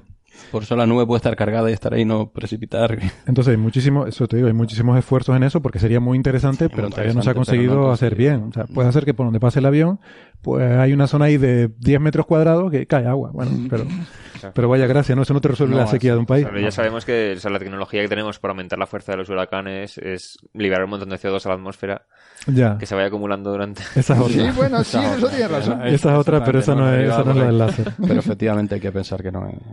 Eh, importante, lo del láser que es, es humedad que está en el aire, insisto, eh, con un láser se ioniza, eh, se ionizan los átomos de típicamente de oxígeno, entiendo, y eso actúa como núcleos de condensación.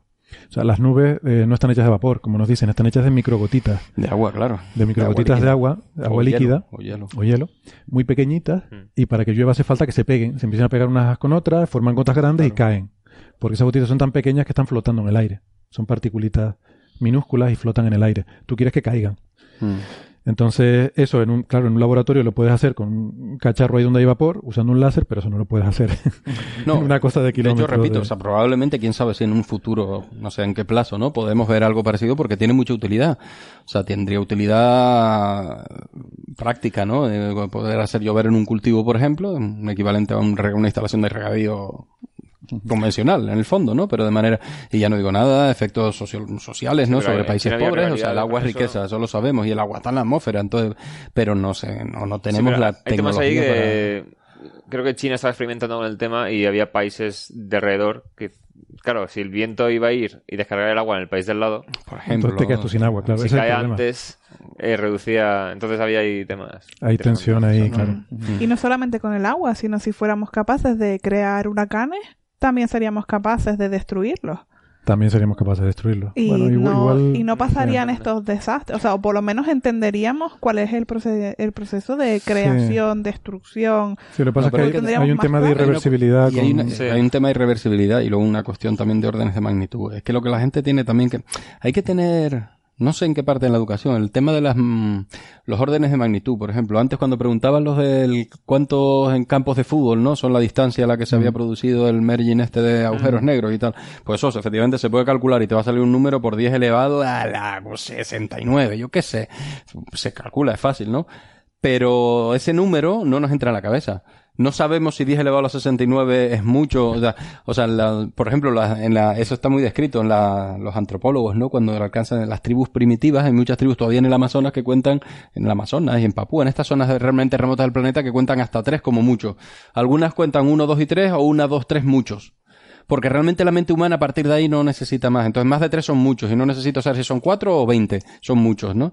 Entonces los conceptos de números... Y en estas cosas nos falla mucho eso. O sea, un huracán que tiene 500 kilómetros o más. Porque este de este carresor a Florida creo que tenía cerca de mil kilómetros. Era un disparate. Uno lo ve en la imagen satélite. Uno tiene que imaginarse el tamaño de un ser humano en ese mapa de Florida donde viven no sé cuántos millones de personas y- y comparado con la mancha que forma ese huracán. Entonces no podemos manejar eso. Es que ni no tenemos capacidad ni probablemente la tendremos. O sea, Mira, tengo los numeritos aquí. Y son los números que tú tienes, sí.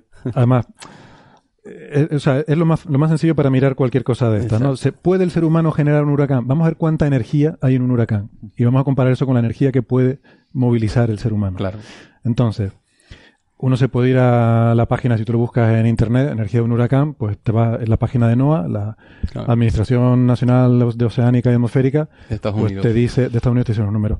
Pero a lo mejor uno, si uno es magufo y tal, dice, no, esto me están engañando, están Mm. ocultando la verdad. Pero es que estos son calculitos de servilleta muy, muy sencillitos de hacer. Entonces, vamos a ver. Estimar el orden de magnitud es muy sencillo de hacer. Hacer el cálculo correcto preciso es muy difícil. Entonces eso lo puede hacer NOAA. Yo no puedo hacer el cálculo correcto y preciso, Claro. pero el cálculo de servilleta de magnitud sí lo puedo hacer. Y, y es tan fácil como lo siguiente. ¿Cuánto mide un huracán? Yo puse 200 kilómetros de radio. Tú dices... Bueno, puede tú ser, habías dicho es que variable, mayor, ¿eh? claro, pueden ser, mucho- pueden Puede ser enormes. Es que he puesto números conservadores, he puesto Sí, números huracán, un modestos. huracán promedio. pues, Un huracán modestito. Venga, un huracán modesto, venga. 200 kilómetros, venga, vamos apuntando. 200 kilómetros de radio.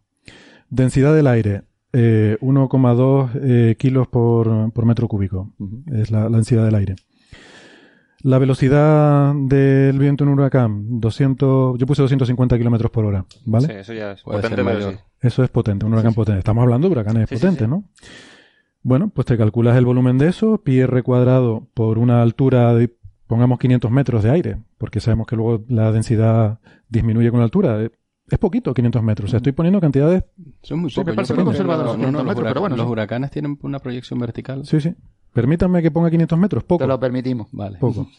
Bueno, pues tú calculas la, la energía cinética A de ese aire eso, en movimiento. a eso. Poner eso en movimiento, Mm. toda esa cantidad de aire, esos son 2 por 10 a la 20 julios.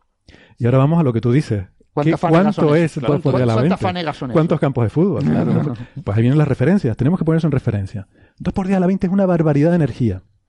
¿Cuánto de barbaridad de energía? Pues mira, eh, todo Estados Unidos en un año, todo Estados Unidos en un año produce y consume 10 a la 19 julios. O sea, estamos hablando de un orden de magnitud menos. El, el huracán este Hmm. tiene 10 veces más energía que toda la que produce Estados Unidos en un año. Mm. O sea, tú coges Que toda no la es el energía. país más ahorrado, que no son Noruega, ¿eh? No es Noruega. Precisamente. Tú coges toda la energía de Estados Unidos en un año, toda la energía de Europa y toda la energía de China, que es el que más eh, gasta, en un año, y no te da para producir o sea, este huracán. Esa mierda de huracán, porque... Bueno, Sí, sí, esa Quiero decir que, ni siquiera- que- creo que 500 los números son conservadores. Yo he y desde luego la potencia vertical, pero efectivamente. Pero es que eso es lo que es importante. Por eso esa, esa cuestión del orden de magnitud. Tenías que haberlo puesto en bombas atómicas. Tenía que haberlo puesto en bombas atómicas. Entonces, esto es una barbaridad de energía. Yo no sé qué se imagina la gente esta arma, que es, es un cañón, porque las armas tienen forma de cañón, ¿no? Me Sí, imagino claro. en su, su mente de ciencia ficción, un cañón no, que lo sacan un montón de antenas puestas, creo. con unas ruedas y lo enchufas, ¿dónde? Hay un enchufe ahí, lo enchufas a la corriente y le das un botón y lo pones a funcionar. Era un coche, seguro. Era un tanque. Es que no me entra ni en la cabeza. Es que, claro, si uno lo piensa con un poco de sensatez, es que Es no una en barbaridad de energía. ¿no? A ver, ese mismo, ese mismo cálculo que ha hecho Eh, Héctor se lo hice yo a un... Uy, Hubo gente que puso ventiladores en los tejados para contrarrestar el huracán. Sí, sí, es verdad. Sí. Eso es verdad. Bueno, hubo, hubo alguno que fue con una escopeta, creo. No, eso Y fue la le, otra gente. y le dispararon. Pero mira, lo de la escopeta tiene un motivo histórico. Lo que sí es cierto es que eso lo leí yo. Bueno, un motivo tiene. Como Sí reivindicación escrito- No, no. Viene- creo que viene durante en el siglo XIX.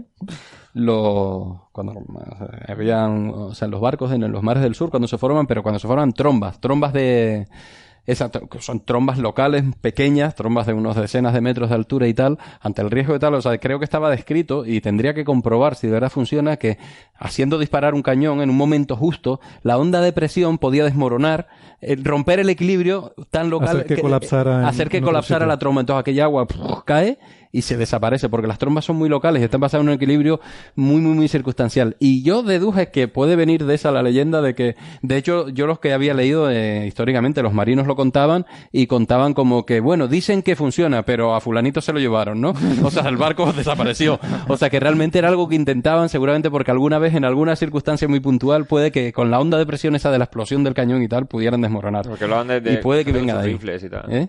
Que la gente con sus rifles... De Pero claro, disparar con un rifle, rifle es- vamos, bueno.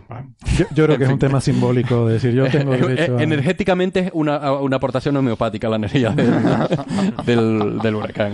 Bueno, yo- Bueno, estos, estos son los números de servilleta, que por cierto creo que tú lo- te lo he visto No, hacer también a ti Esos en números los hice yo ¿no? hace, hace unos años para intentar convencer a un ex amigo. Un ex amigo. Sí, sí, por, por desgracia sí es un ex amigo. Y una pena porque me reía mucho con él, me lo pasaba muy bien, pero el intentar convencer de que realmente los Estados Unidos no nos estaban tirando huracanes. Fue con la época del Delta, precisamente. Eh, amigo. estaba intentando convencerlo de que los Estados Unidos pues, no nos estaba tirando huracanes, por, precisamente por eso, por la cantidad de energía. Y, y se lo dije y seguía sin creer. No, no, no, no. Estos son la gente en el HARP, en el- la estación esta que se dedica al estudio de, de la, La ionosfera. la ionosfera, efectivamente. Y no, no, y nos están tirando los estos. Y por- insistí mucho, le presenté los números, le hice las cosas, y dice, no, las matemáticas esas no sirven para nada, y dejó de hablarme. Ah. Por cierto que... Una el- pena, no, no, me da ¿Qué le habrás dicho al lado de el, esos el números? número, el número que sale en la página de NOAA es, es no bastante, tonto. es bastante parecido a este. ¿eh? sí, sí. Eh, 5 por 10 a la 19. Eh, es, es curioso, ¿no? Que con Mm. una cosa así tan, tan, Tan chorra, rápido, ¿no? tan, Sí, sí. tan absurda, un volumen, una densidad, una energía cinética, eh, salga algo que es del orden de magnitud correcto, ¿no? Es que las energías en la naturaleza son otro orden de magnitud. Por ejemplo, no sé si, y no quiero alargarlo en una ola, no sé si han visto cuando yo, estoy- eh, no sé si han estado, yo- a mí me llama la atención las veces que he estado en la Costa de la Muerte en Finisterre, ¿no? Y tú estás allá arriba en un acantilado de 100 metros y de repente viene una ola que parece que es como en aquella balsa de aceite porque el mar no tiene ni siquiera por qué estar malo y notas ¡bum! un sonido de baja frecuencia de esos cuando impacta la ola. Claro, la cantidad de masa de levantar agua, si levantar un cubo nos cuesta, imagínese levantar una ola de dos metros por su además con una longitud de onda grande. La energía, que se puede hacer otro cálculo de servilleta así, es enorme. Eso solo puede desempe- poner la naturaleza en juego, ¿no? Sí. Y lo notas cuando impacta con la Tierra dices, contra, había mucha energía en juego, porque estoy aquí a 100 metros y he notado la vibración, ¿no? en este caso, la Sobre una de masa todo- de granito tan grande, ¿no? La, la culpa de toda esa energía la tiene el Sol. Sí, sí, es el Sí, que da la la, broma. atmósfera. Bien. Bueno, Bueno, pues yo nada, quería decir una cosa por hilar Sí. todos los temas a partir de los órdenes de magnitud. He calculado que los agujeros negros de la onda gravitacional estarían a 1,5 por 10 a la 23 campos de fútbol de distancia, que es un número que ya se acerca mucho al número de Avogadro. Sí, ¿no? Para- Sí, sí, es, ¿no? es como una cuarta parte del número de Avogadro de campos de sí. fútbol. O sea, a ver si entiendo lo que estás diciendo. Estás diciendo que hay aproximadamente el mismo número de campos de fútbol entre nosotros y esos agujeros negros que se fusionaron, como moléculas hay en, En un- eh, un volumen en de, de- Eh, cualquier 22,4 resolución, ¿no? Sí, sí, sí, litros, 22,4 litros de cualquier gas, ¿no? Era algo así. La O- verdad es que mm, Curioso. eh, es curioso. No, de todas maneras, sí, eh, de todas maneras esos números son una abstracción. Son demasiado El ser humano, lo- la mente humana nos cuesta mucho asimilar. No, por eso tienes que poner una referencia. Tienes que poner referencia y, compararlo ni con siquiera- algo. y claro, por ejemplo, no, en ese caso la del campo de fútbol no sería básica, por- válida, perdón, porque 20 10 a la 23 campos de fútbol no los podemos imaginar. No, claro. No, efectivamente, Entonces, hay y que ponerlo... pasa lo mismo con las edades geológicas, pasa lo mismo con, y con las edades del universo también. O sea, tenemos que buscar referencias que los vayan agrupando, las referencias a su vez encadenadas, porque no tenemos capacidad para verlo. Nos pasa, somos a nuestra escala eh, esos indios de una tribu perdida que contamos uno, dos, tres y muchos, que son nosotros contamos algo más de tres, pero no podemos contar mucho más. Sí, siendo capaz de imaginarlo. Eso es importante incluso a nivel social, y ya, ya terminamos ya con esto y, y- y- y vamos rápidamente a la última noticia, porque incluso a nivel social, porque mm, o sea, cosas a veces se discuten eh, en un parlamento, se, se, se discuten iniciativas que en las que está hablando de millones, cientos de millones, de miles de millones de euros, Con el dinero pasa y lo no mismo. somos capaces de poner eso en contexto.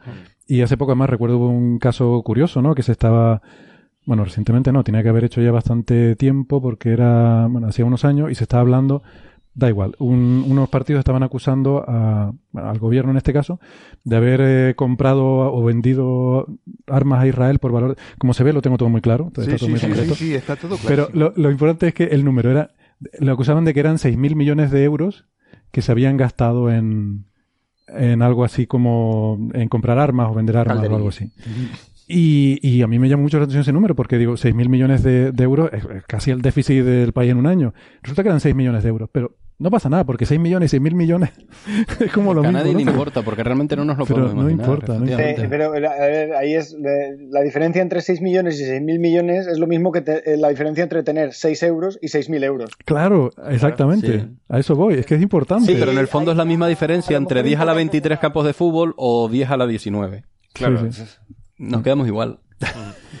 Bueno, tenemos una última noticia de comentar muy brevemente eh, de, de un objeto muy interesante que se ha descubierto en el sistema solar, pero Bari nos está diciendo que se tiene que ir ya, ¿verdad? Yo me Entonces, tengo que marchar sí. ya, os dejo con, Vamos a- con la noticia. Vamos a, a despedir a Bari. Muchas gracias por, por, ha- por haber participado hoy. Esperamos contar contigo pronto Gracias otra a vez. vosotros, como siempre, un placer estar por aquí. Y, y nada, y rápidamente entonces vamos a, a hablar de, bueno, que nos lo cuente Héctor, Sí, que creo que fue quien nos envió esta noticia. Sí, yo traje tres noticias, puedo comentar esta rápidamente y ya. Bueno, se descubrió en el cinturón de asteroides un objeto que parecía que tenía como una cola de cometa y con el Hubble se hicieron observaciones y se vio que eran dos cuerpos orbitándose entre sí.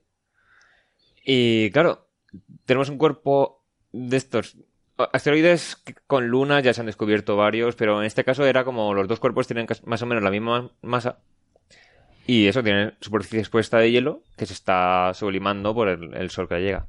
Aquí lo interesante es, primero, mm, hay una duda entre si la- el agua de los océanos terrestres llegó de asteroides o de cometas, porque se vio que los isótopos, por ejemplo, en el cometa de la sonda Rosetta, eh, no casaban muy bien con la composición del agua de la Tierra. Entonces, a lo mejor La composición isotópica. isotópica, sí. O sea, el tipo de hidrógeno, eh, bueno, no entraré en ¿Cuántos neutrones tiene cada hidrógeno? ¿Cuántos Sí. neutrones tiene cada oxígeno? Eso cambia. No cambia, sigue siendo hidrógeno, pero puede Claro. ser un poquito más pesado, un poquito menos. La proporción O sea, entre el más oxígeno, pesado y el ligero Sí, era diferente y eso suele tomarse como indicativo de Los dónde más, viene. los más pesados reaccionan más lento en la Mm. cinética de la ecuación. de- O Claro. sea, tiene implicaciones y, y trazan. Entonces, con este esa muestra de un solo cometa, se vio que, vale, a lo mejor los- el agua en la Tierra vino de asteroides, que sí que tienen hielo. Y de hecho, este cuerpo eh, se ha visto que, claro, la superficie expuesta de hielo no duraría tanto tiempo en el sistema solar con, la- con el sol que le está dando. Entonces se cree que solo lleva unos 5.000 años formando un objeto binario y que antes sería un objeto Mm. eh, sólido, digamos. Y parece ser que lo que ha ocurrido es, el, al cuerpo le llega luz del sol. Claro, hay una parte del asteroide que refleja más luz que otra. Entonces, la que refleja más luz eh, le empuja esa luz del sol un poco más que a la anterior. Entonces, el cuerpo, a lo largo de millones de años, empieza a girar sobre sí mismo. Cada vez más rápido. Y llega un punto en que la velocidad de rotación es tal que si está formado por dos cuerpos pegados, se acaban separando. Se rompe, Se centrífugamente. Claro, se rompe en de dos. la, de la velocidad de rotación. Luego, el hielo que está sublimándose actúa como de propulsor en cada una de las partes, un poco más, se van separando más. Y parece que eso ocurriría hace unos 5.000 años o así. Y no puede llevar mucho más tiempo formando un objeto binario porque no. O sea, se hubiera sublimado todo el hielo. Se hubiera estado separado y emitiendo gas. Mm, O se hubiera cubierto de polvo y habría dejado de emitir. Entonces es un cuerpo interesante. sí. Pues chulo. Quizás como apunte sobre esto, que tampoco sería tan raro el, el cometa este, que es el cometa ahora más estudiado de la historia, que es el 68P Sí, claro. Gerasimenko. el Churiburi, El churi- churi. Donde se posó la, la Philae, ¿no? Y estuvo observando la sonda Rosetta. Eso de que se posó. Bueno, posarse se posó, bueno, vale. La cuestión es que mm, Rebotó. E- esa forma de pato de goma que tiene, eh, pues parece ser que podría haber sido dos cuerpos diferentes que estaban orbitando muy cerca y tuvieron una, una colisión lenta, un, Aunque un fundido suave. ¿no? Creo que los análisis que hicieron con radar atravesando el asteroide parecía que era bastante uniforme, no formaba dos cuerpos separados y parece ser que ahora tiraban más por el tema de que por la parte central era la que daba más hacia el sol en el perihelio y tal. Que se y- hubiera evaporado. y se estaba Se fue evaporando. o sea, también, parece ¿no? que se estaba O sea, sublimando direct- más o- por la o parte directamente central. arrancado, por lo que sea, ¿no? Por la propia presión del Sí, sí. el viento solar, etcétera. Entonces parece que más que ser dos cuerpos unidos, era, era más que se había sublimado más por el centro que por el resto. Y oye, ¿cómo se podría distinguir de un escenario en el que se hubiera roto también por ese mismo proceso de, de, de ¿cómo se llama? De rotación acelerada? Se hubiera roto y luego se hubiera vuelto a fundir. Eso Era con el tema de. O sea, lo decían con la fila y tal, era mandando ondas de radar a través del cometa. Entonces. Como un estudio sísmico en la Tierra, casi. No, esto Casi, era. casi, ¿o no? Según cómo rebotaban las ondas de radar en distintos materiales. Claro, cuando se puede ver que, Sí, que la composición es más o menos homogénea, ¿no? Pero podría Sí. ser homogénea si hubiera sido un mismo cuerpo de partida, ¿no? Claro, bueno, pero ya, también. ya es especular ahí, meternos en, en historias. Bueno, pues yo creo que con esto vamos a parar aquí porque mm, pasa nos ha quedado cortito el programa. Sí, la verdad que sí. Y, y nada, yo, yo creo que lo voy... No hemos dejado nada. Aquí a diciembre está todo hablado, yo creo. Sí, yo creo que ya la semana que viene no hacemos programa. Este lo divido en dos y lo pongo una hora esta semana y otra así. No, ya la semana que viene no estoy, así que. Te echaremos de menos. Te echaremos de menos porque se nos acabaron las tejas, ¿no? Sí, ay, anda, esto, por favor. Venga, bueno. Que vamos a acabar ya, pues se me acabó el agua y sin agua ya no funcionó. Adiós, hasta la semana que viene. Hasta luego, gente. Bueno, hasta Hasta luego. luego.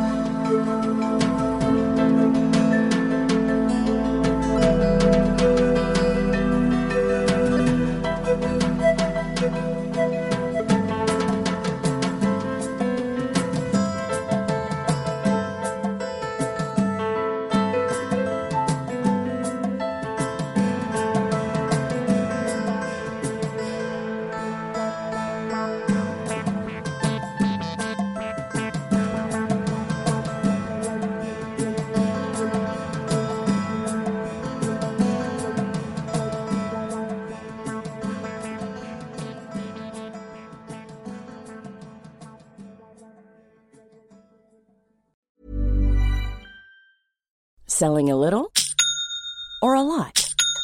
Shopify helps you do your thing however you cha-ching. Shopify is the global commerce platform that helps you sell at every stage of your business. From the launch your online shop stage to the first real life store stage, all the way to the did we just hit a million orders stage. Shopify is there to help you grow. Shopify helps you turn browsers into buyers with the internet's best converting checkout. 36% better on average compared to other leading commerce platforms because businesses that grow grow with Shopify. Get a $1 per month trial period at shopify.com/work. shopify.com/work.